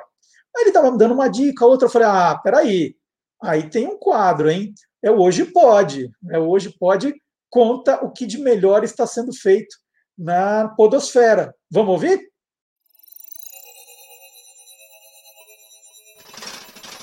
Hoje Pode. Com Marcelo Abude. No dia 30 de dezembro de 1976, Ângela Diniz foi assassinada com quatro tiros numa casa na Praia dos Ossos, em Búzios, no Rio de Janeiro. O autor dos disparos foi o então namorado e réu confesso Doca Street. Mas nos três anos que se passaram entre o crime e o julgamento, algo estranho aconteceu. Doca tornou-se a vítima. Branca Viana cresceu incomodada com essa história. Ela já era apresentadora do podcast Maria Vai com as Outras, da revista Piauí, quando em janeiro de 2019 decide que faria uma série em áudio sobre o caso Doca Street. Algumas milhares de páginas pesquisadas em arquivos, 50 entrevistas e 80 horas de material gravado depois, em setembro de 2020, estava no ar a primeira minissérie original da produtora de podcasts Rádio Novelo. Você já deve ter ouvido falar do caso Doca Street. Mas você conhece a Ângela Diniz, a mulher que Doca matou? As pessoas não gostam de uma mulher bonita demais, sedutora demais, livre demais. A vida acidentada de Ângela, criada para ser Cinderela, mas sempre às voltas com a polícia. O que dá para dizer é que o Brasil não seria o mesmo depois desse crime. Isso nos indignou que você não pode imaginar. Quem foi julgado foi as mulheres. Aquele julgamento era para dizer: olha, se comportem. Às vezes, uma revolução começa onde a gente menos espera. Parece que nós estávamos num país, num julgamento. No segundo julgamento, estava em outro país. Composta por oito episódios, a produção conta em detalhes quem foi Angela Diniz e como a morte da socialite deu um novo rumo a uma série de lutas pelos direitos das mulheres no Brasil. A diretora de criação, Paula Scarpim, afirma que a ideia de Praia dos Ossos foi fazer um podcast no que ela chama de mundo ideal. Para isso, o ponto de partida foi uma história envolvente, uma pesquisa muito aprofundada, captação com qualidade de cinema, música original e montagem sem pressa. Todo esse processo levou um ano e meio para resultar, sem dúvida, em um dos mais relevantes podcasts já produzidos no Brasil. Ela provocou, a esse estado de espírito este homem que era um rapagão, um mancebo bonito, que se encantou pela beleza e pela sedução de uma mulher fatal, de uma Vênus lasciva. O episódio 2 se detém no julgamento e demonstra como o argumento da defesa foi fundo no machismo, que ainda hoje impera na sociedade brasileira. Durante muito tempo, essa tese, que popularmente ficou conhecida como da legítima defesa da honra, foi usada para defender assassinos que mataram mulheres que, na visão deles, não respeitavam o papel reservado a elas. Após o lançamento do último capítulo de Praia dos Ossos, no final de novembro, foram disponibilizados dois episódios bônus exclusivos para os assinantes da revista Piauí. A boa notícia é que agora eles estão liberados para todas e todos e podem ser ouvidos no canal do YouTube da Rádio Novelo ou no site da revista Piauí.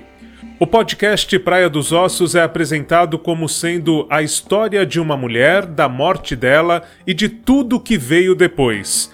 Finalmente, quase 45 anos após o uso da legítima defesa da honra pela defesa de Doca Street e aceita no caso que vitimou Ângela Diniz, o Supremo Tribunal Federal derrubou a possibilidade dessa tese ser usada em casos de feminicídio. Ouça a Praia dos Ossos no site da revista Piauí, no canal do YouTube da Rádio Novelo ou nos aplicativos de podcast. E até a próxima, quando eu volto com mais novidades da Podosfera, o incrível universo dos podcasts. E tem mais uma coisa muito boa que está sendo feita na, na Podosfera que o professor Marcelo Abud não contou, mas eu vou contar. Ele, ele produziu, o professor Marcelo Abud também tem uma produtora de podcasts. Ele produziu a primeira série em podcast para Vila Sésamo no ano passado. E agora ele volta com uma nova temporada do projeto, também com a turma de Vila Sésamo. É o Sonhar, Planejar e Alcançar, que trata de educação financeira com as crianças. Olha que ideia espetacular. Então, essa segunda temporada já está no quinto episódio, muito legal. E no ano passado, ele já tinha feito a, a primeira temporada, Vamos Brincar. Então dá para acompanhar tudo, tudo, tudo pelo, pelo Spotify, né, pelos tocadores, ou entrar no, no blog Peças Raras, e aí tem todo o caminho também para quem quiser. Vale a pena ouvir com as crianças. Trabalho de primeira do professor Marcelo Abud. Falei, falei também. Eu também dou dicas de podcast. Aliás, o meu podcast do Esquadrão Curioso continua é, publicado lá. Se você quiser ouvir com seus alunos, quiser ouvir com seus filhos, né, é só procurar no Spotify, no Deezer, no SoundCloud, nos tocadores, Caçadores de Fake News. São cinco episódios muito legais, estão disponíveis para você usar, compartilhar. É muito importante a, a ensinar para as crianças como elas eh, não, o que elas devem fazer para não cair em fake news. Gente, nós vamos ter um, pro, um problema sério daqui para frente se continuar essa bandalheira que está as, as, notícias falsas. Isso é uma coisa muito, muito séria. Então vamos começar a educar as crianças agora. Tem muito adulto que já, já, são, já é caso perdido, não adianta perder tempo. Né? Mas não vamos deixar que as crianças se contaminem. Elas têm que aprender a ter o espírito crítico, o espírito consciente. Tem fake news, gente, que, pelo amor de Deus, hein? É, tá, é muito óbvio que é mentira, é muito fácil de detectar, é, é, é muito é, é, de pesquisar, de conferir. Não precisa nem procurar o Gilmar Lopes. O Gilmar Lopes é bom sempre consultar, mas tem coisa que não precisa. Então, vamos, vamos ficar ligados, tá bom? Antes de chamar o professor é, Fábio Dias para completar a trilogia dos professores, eu queria colocar mais um TikTok para você. A gente teve, eu estava falando aqui do, do Dia Internacional da Mulher na Engenharia de 23, e um pouquinho antes a gente teve o, o dia da, da Self, Self Day, que foi na segunda-feira, dia 21, foi na segunda-feira. E aí fiz um videozinho também para o TikTok falando do, do, quem, quem criou o dia da selfie, o Self Day. Que tem para a maioria das pessoas, Self Day é todos os dias, né? Mas eu quis contar essa história rapidinho também. Então deixa eu aproveitar, pegar no TikTok ou no Instagram, você vai achar. Vamos ver como, como é que foi? Vamos colocar? Opa! Hoje é o Self Day, o dia da selfie. A data foi criada em 2014 por sugestão de um DJ americano, Rick McNeely. Ele escolheu 21 de junho meio aleatoriamente. Um pouquinho antes, a rede de televisão inglesa BBC tentou emplacar uma outra data lá, o 7 de abril, mas ninguém deu muita importância, ficou a data do americano.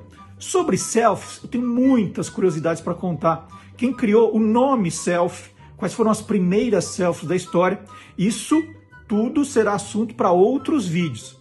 Agora, se você não gosta dessa história de selfie, acha uma grande bobagem, não tem problema. Tem uma data para você também. A No Self Day. É, o dia sem selfie. É o dia 16 de março.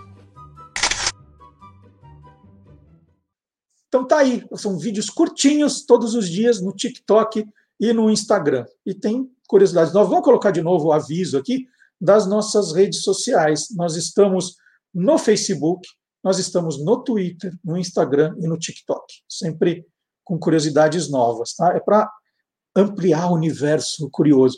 E ó, é tudo curtinho, você não perde, fica assim, ah, vou ficar horas no conteúdo, não, você pode até ficar, tem muita coisa para ver, mas todos os dias entrar um pouquinho lá, você vai curtir bastante coisa diferente. E agora o professor, olha, ele hoje o professor Fábio Dias está demais. Hoje é, é, é coisa de primeira o, os astros do jingle que ele escolheu. Então eu não, eu, eu, eu fico, eu vejo antes, né, todas a, tudo que todo o material que chega, eu fico ansioso para mostrar, para compartilhar com vocês, para dividir. Então chegou o momento, o professor Fábio Dias e, os, e ele é criador do Clube do Jingle, ele é autor do livro Jingle é alma do negócio. De Jingle ele entende, é o que mais entende. Então vamos lá, professor Fábio Dias agora completando a trilogia dos professores.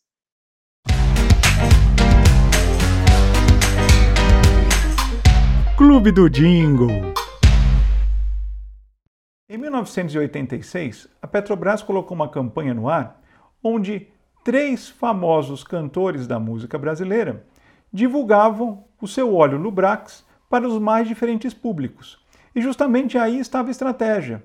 Cada cantor tinha um perfil de público diferente e aí conseguiria atingir justamente esse perfil de público diferente para conhecer e acabar consumindo o óleo. Para que isso ficasse ainda mais forte e essa associação com o cantor e com as músicas de sucesso dele acontecessem mais facilmente, as próprias músicas tinham a letra, as próprias músicas de sucesso tinham a letra adaptada para falar justamente sobre o óleo. E essa adaptação, a criação desses temas, ficou a cargo de Edgar Janulo e Vicente Salvia, o Viché, e acabou rendendo três filmes diferentes com Calbi Peixoto, Tim Maia e TT Espíndola, que há poucos meses da, da campanha havia vencido o Festival dos Festivais da TV Globo. Vamos assistir os comerciais. Tudo pronto? Tudo bem? Com o Brás, o seu carro vai sempre bem. Ouça alguém que lhe diz a sorrir. Com o Brax você pode ir.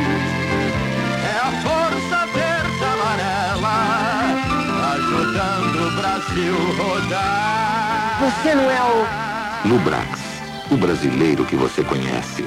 Lubrax! Meu irmão, dá uma olhada aí. Vou viajar, hein? Ah,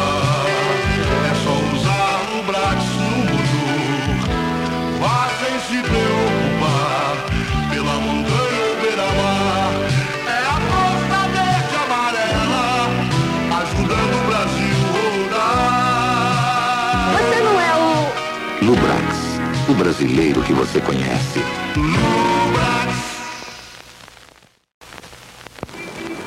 Amigo, dá um trato aí. Carro bem transado é carro que a Petrobras tratou. Oh, oh. Meu amor, só Lubrax reflete o brilho das estrelas.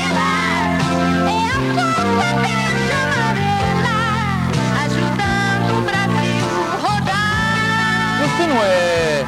Lubrax, o brasileiro que você conhece.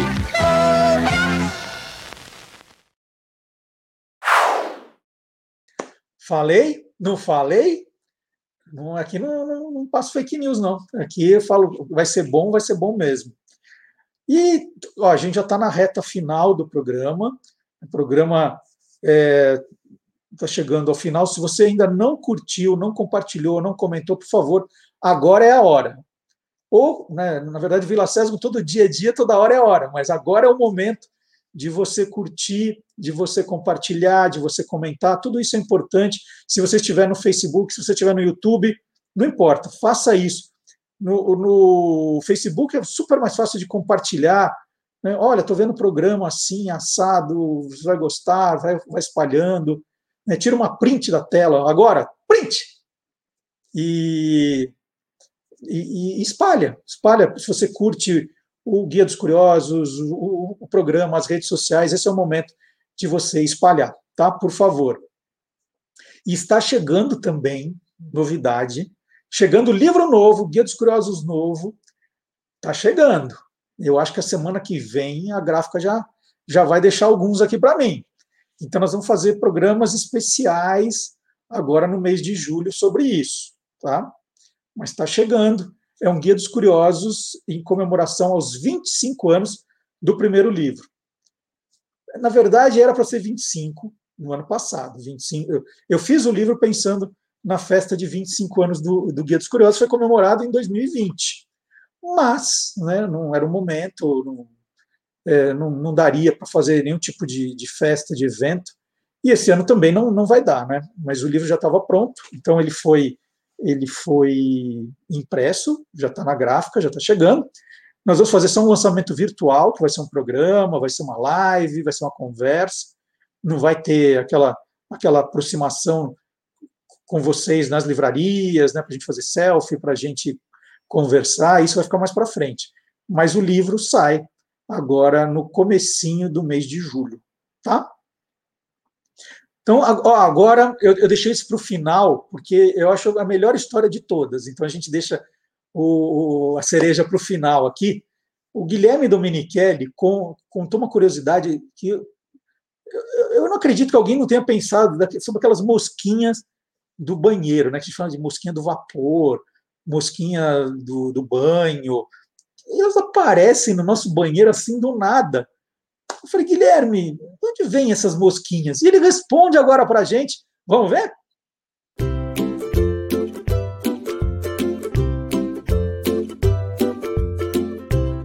Soltando os Bichos, com Guilherme Domenichelli. Você provavelmente já viu no banheiro, principalmente nos azulejos do box, pequenas mosquinhas peludinhas. Elas são bem comuns nesse ambiente. Tanto é que são chamadas de mosquinhas de banheiro ou mosquinhas de ralo.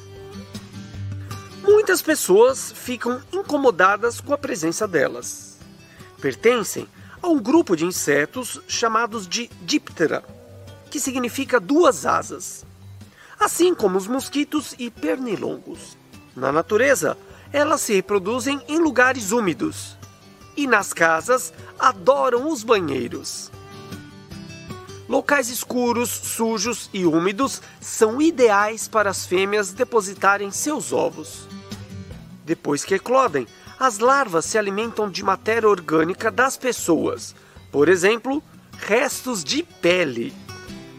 Esses restos, juntamente com fungos, algas e outros microorganismos, se acumulam nos ralos e frestas e se tornam um banquete para as larvas.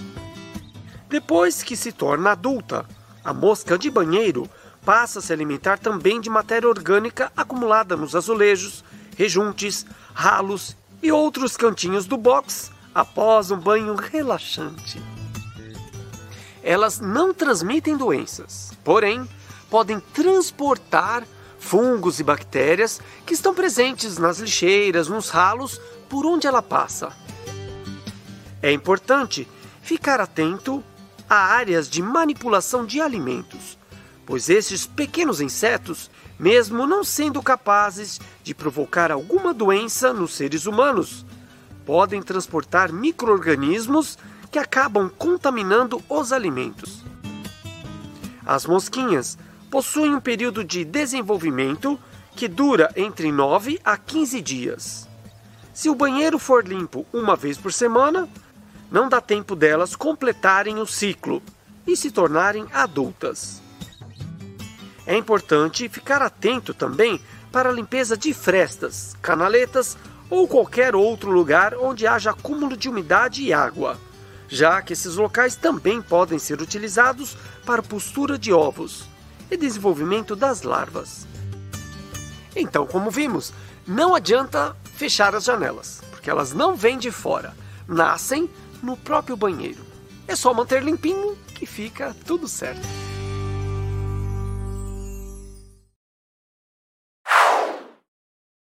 não disse que era uma curiosidade sensacional? Nunca suspeitei. Nunca, nunca, nunca. Fazia a menor ideia. Parabéns, Guilherme. Então vamos lá, entrando na reta final do programa. Espero que vocês tenham se divertido bastante. Né? Esquece o joinha. Não esquece de comentário, de compartilhar tudo isso, né? E de acompanhar. Ah, inscrição, inscrição também. Você já está inscrito no nosso canal? Já clicou a sinetinha para receber os avisos, né? aí a gente avisa que tem programa novo. Então vamos lá, nós vamos terminar o programa como já é normal, terminando com música. Nós vamos terminar com The Winner Take It All, o vencedor leva tudo, que conta a história de uma dolorosa separação. É, a música ficou marcada como um dos grandes sucessos do quarteto sueco ABBA. Em uma de suas entrevistas, Bjorn revelou abertamente que a letra foi inspirada em sua separação com a Agneta, que havia ocorrido no Natal de 1978. Né? Dizem que essa separação é que começou a, foi, foi, o começo do fim do ABBA, né? foi degringolando a partir da separação da Agneta, uma letra A, e do Bjorn, uma letra B. É, o Bjorn revelou também que a música foi escrita em apenas uma hora, com uma garrafa de uísque em cima da mesa. Ó, coisa para aumentar a dramaticidade. A música foi o carro-chefe do álbum Super Trooper, lançado em 1980. E, e, curioso é que, embora Super Trooper fosse o que seria a música número um, né, que era para alavancar o álbum, a, a, a, que mais fez sucesso nesse álbum foi The Winner Take It All. E nós vamos ouvir então o grande sucesso do ABBA na versão de Beck e os Tiozão, né, encerrando o programa de hoje, agradecendo mais uma vez a sua participação, os seus comentários, é, o seu envolvimento, a sua curiosidade de modo geral. E agora nós vamos entrar em julho, que é o mês do nosso vigésimo aniversário. Então vai ter livro novo, vigésimo aniversário. Já estou ali pensando em coisas diferentes para a gente fazer. Então, muito obrigado. Até sábado que vem para todos. Tchau. Playback.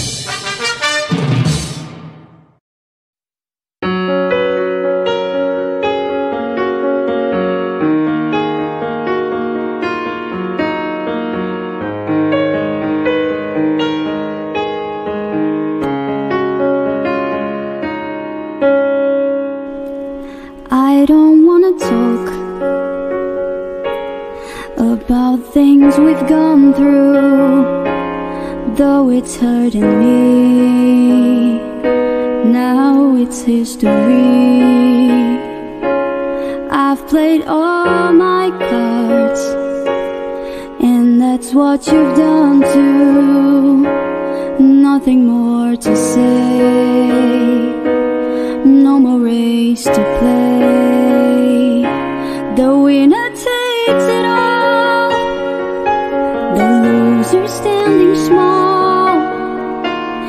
beside the victory. That's a destiny. I was in your arms, thinking I belonged there. I figure it made sense. Building me a fence, building me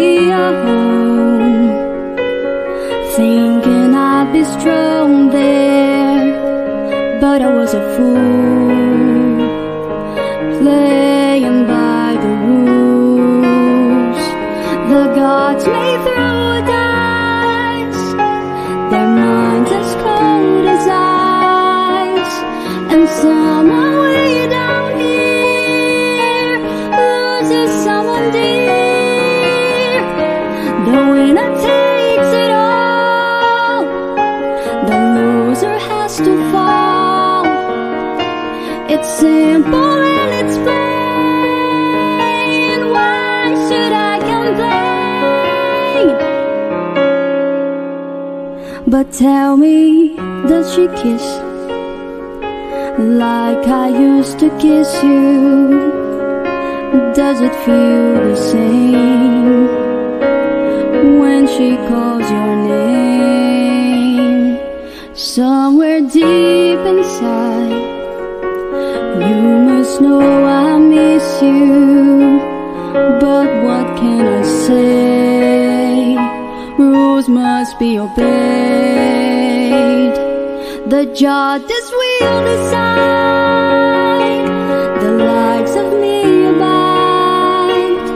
Spectators of the show always stay alone. The game is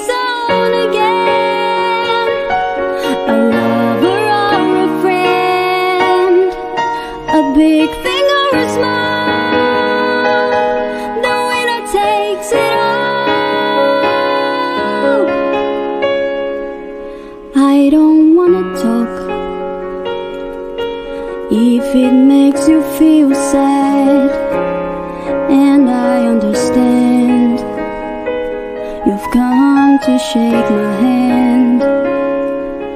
I apologize if it makes you feel bad seeing me so tense.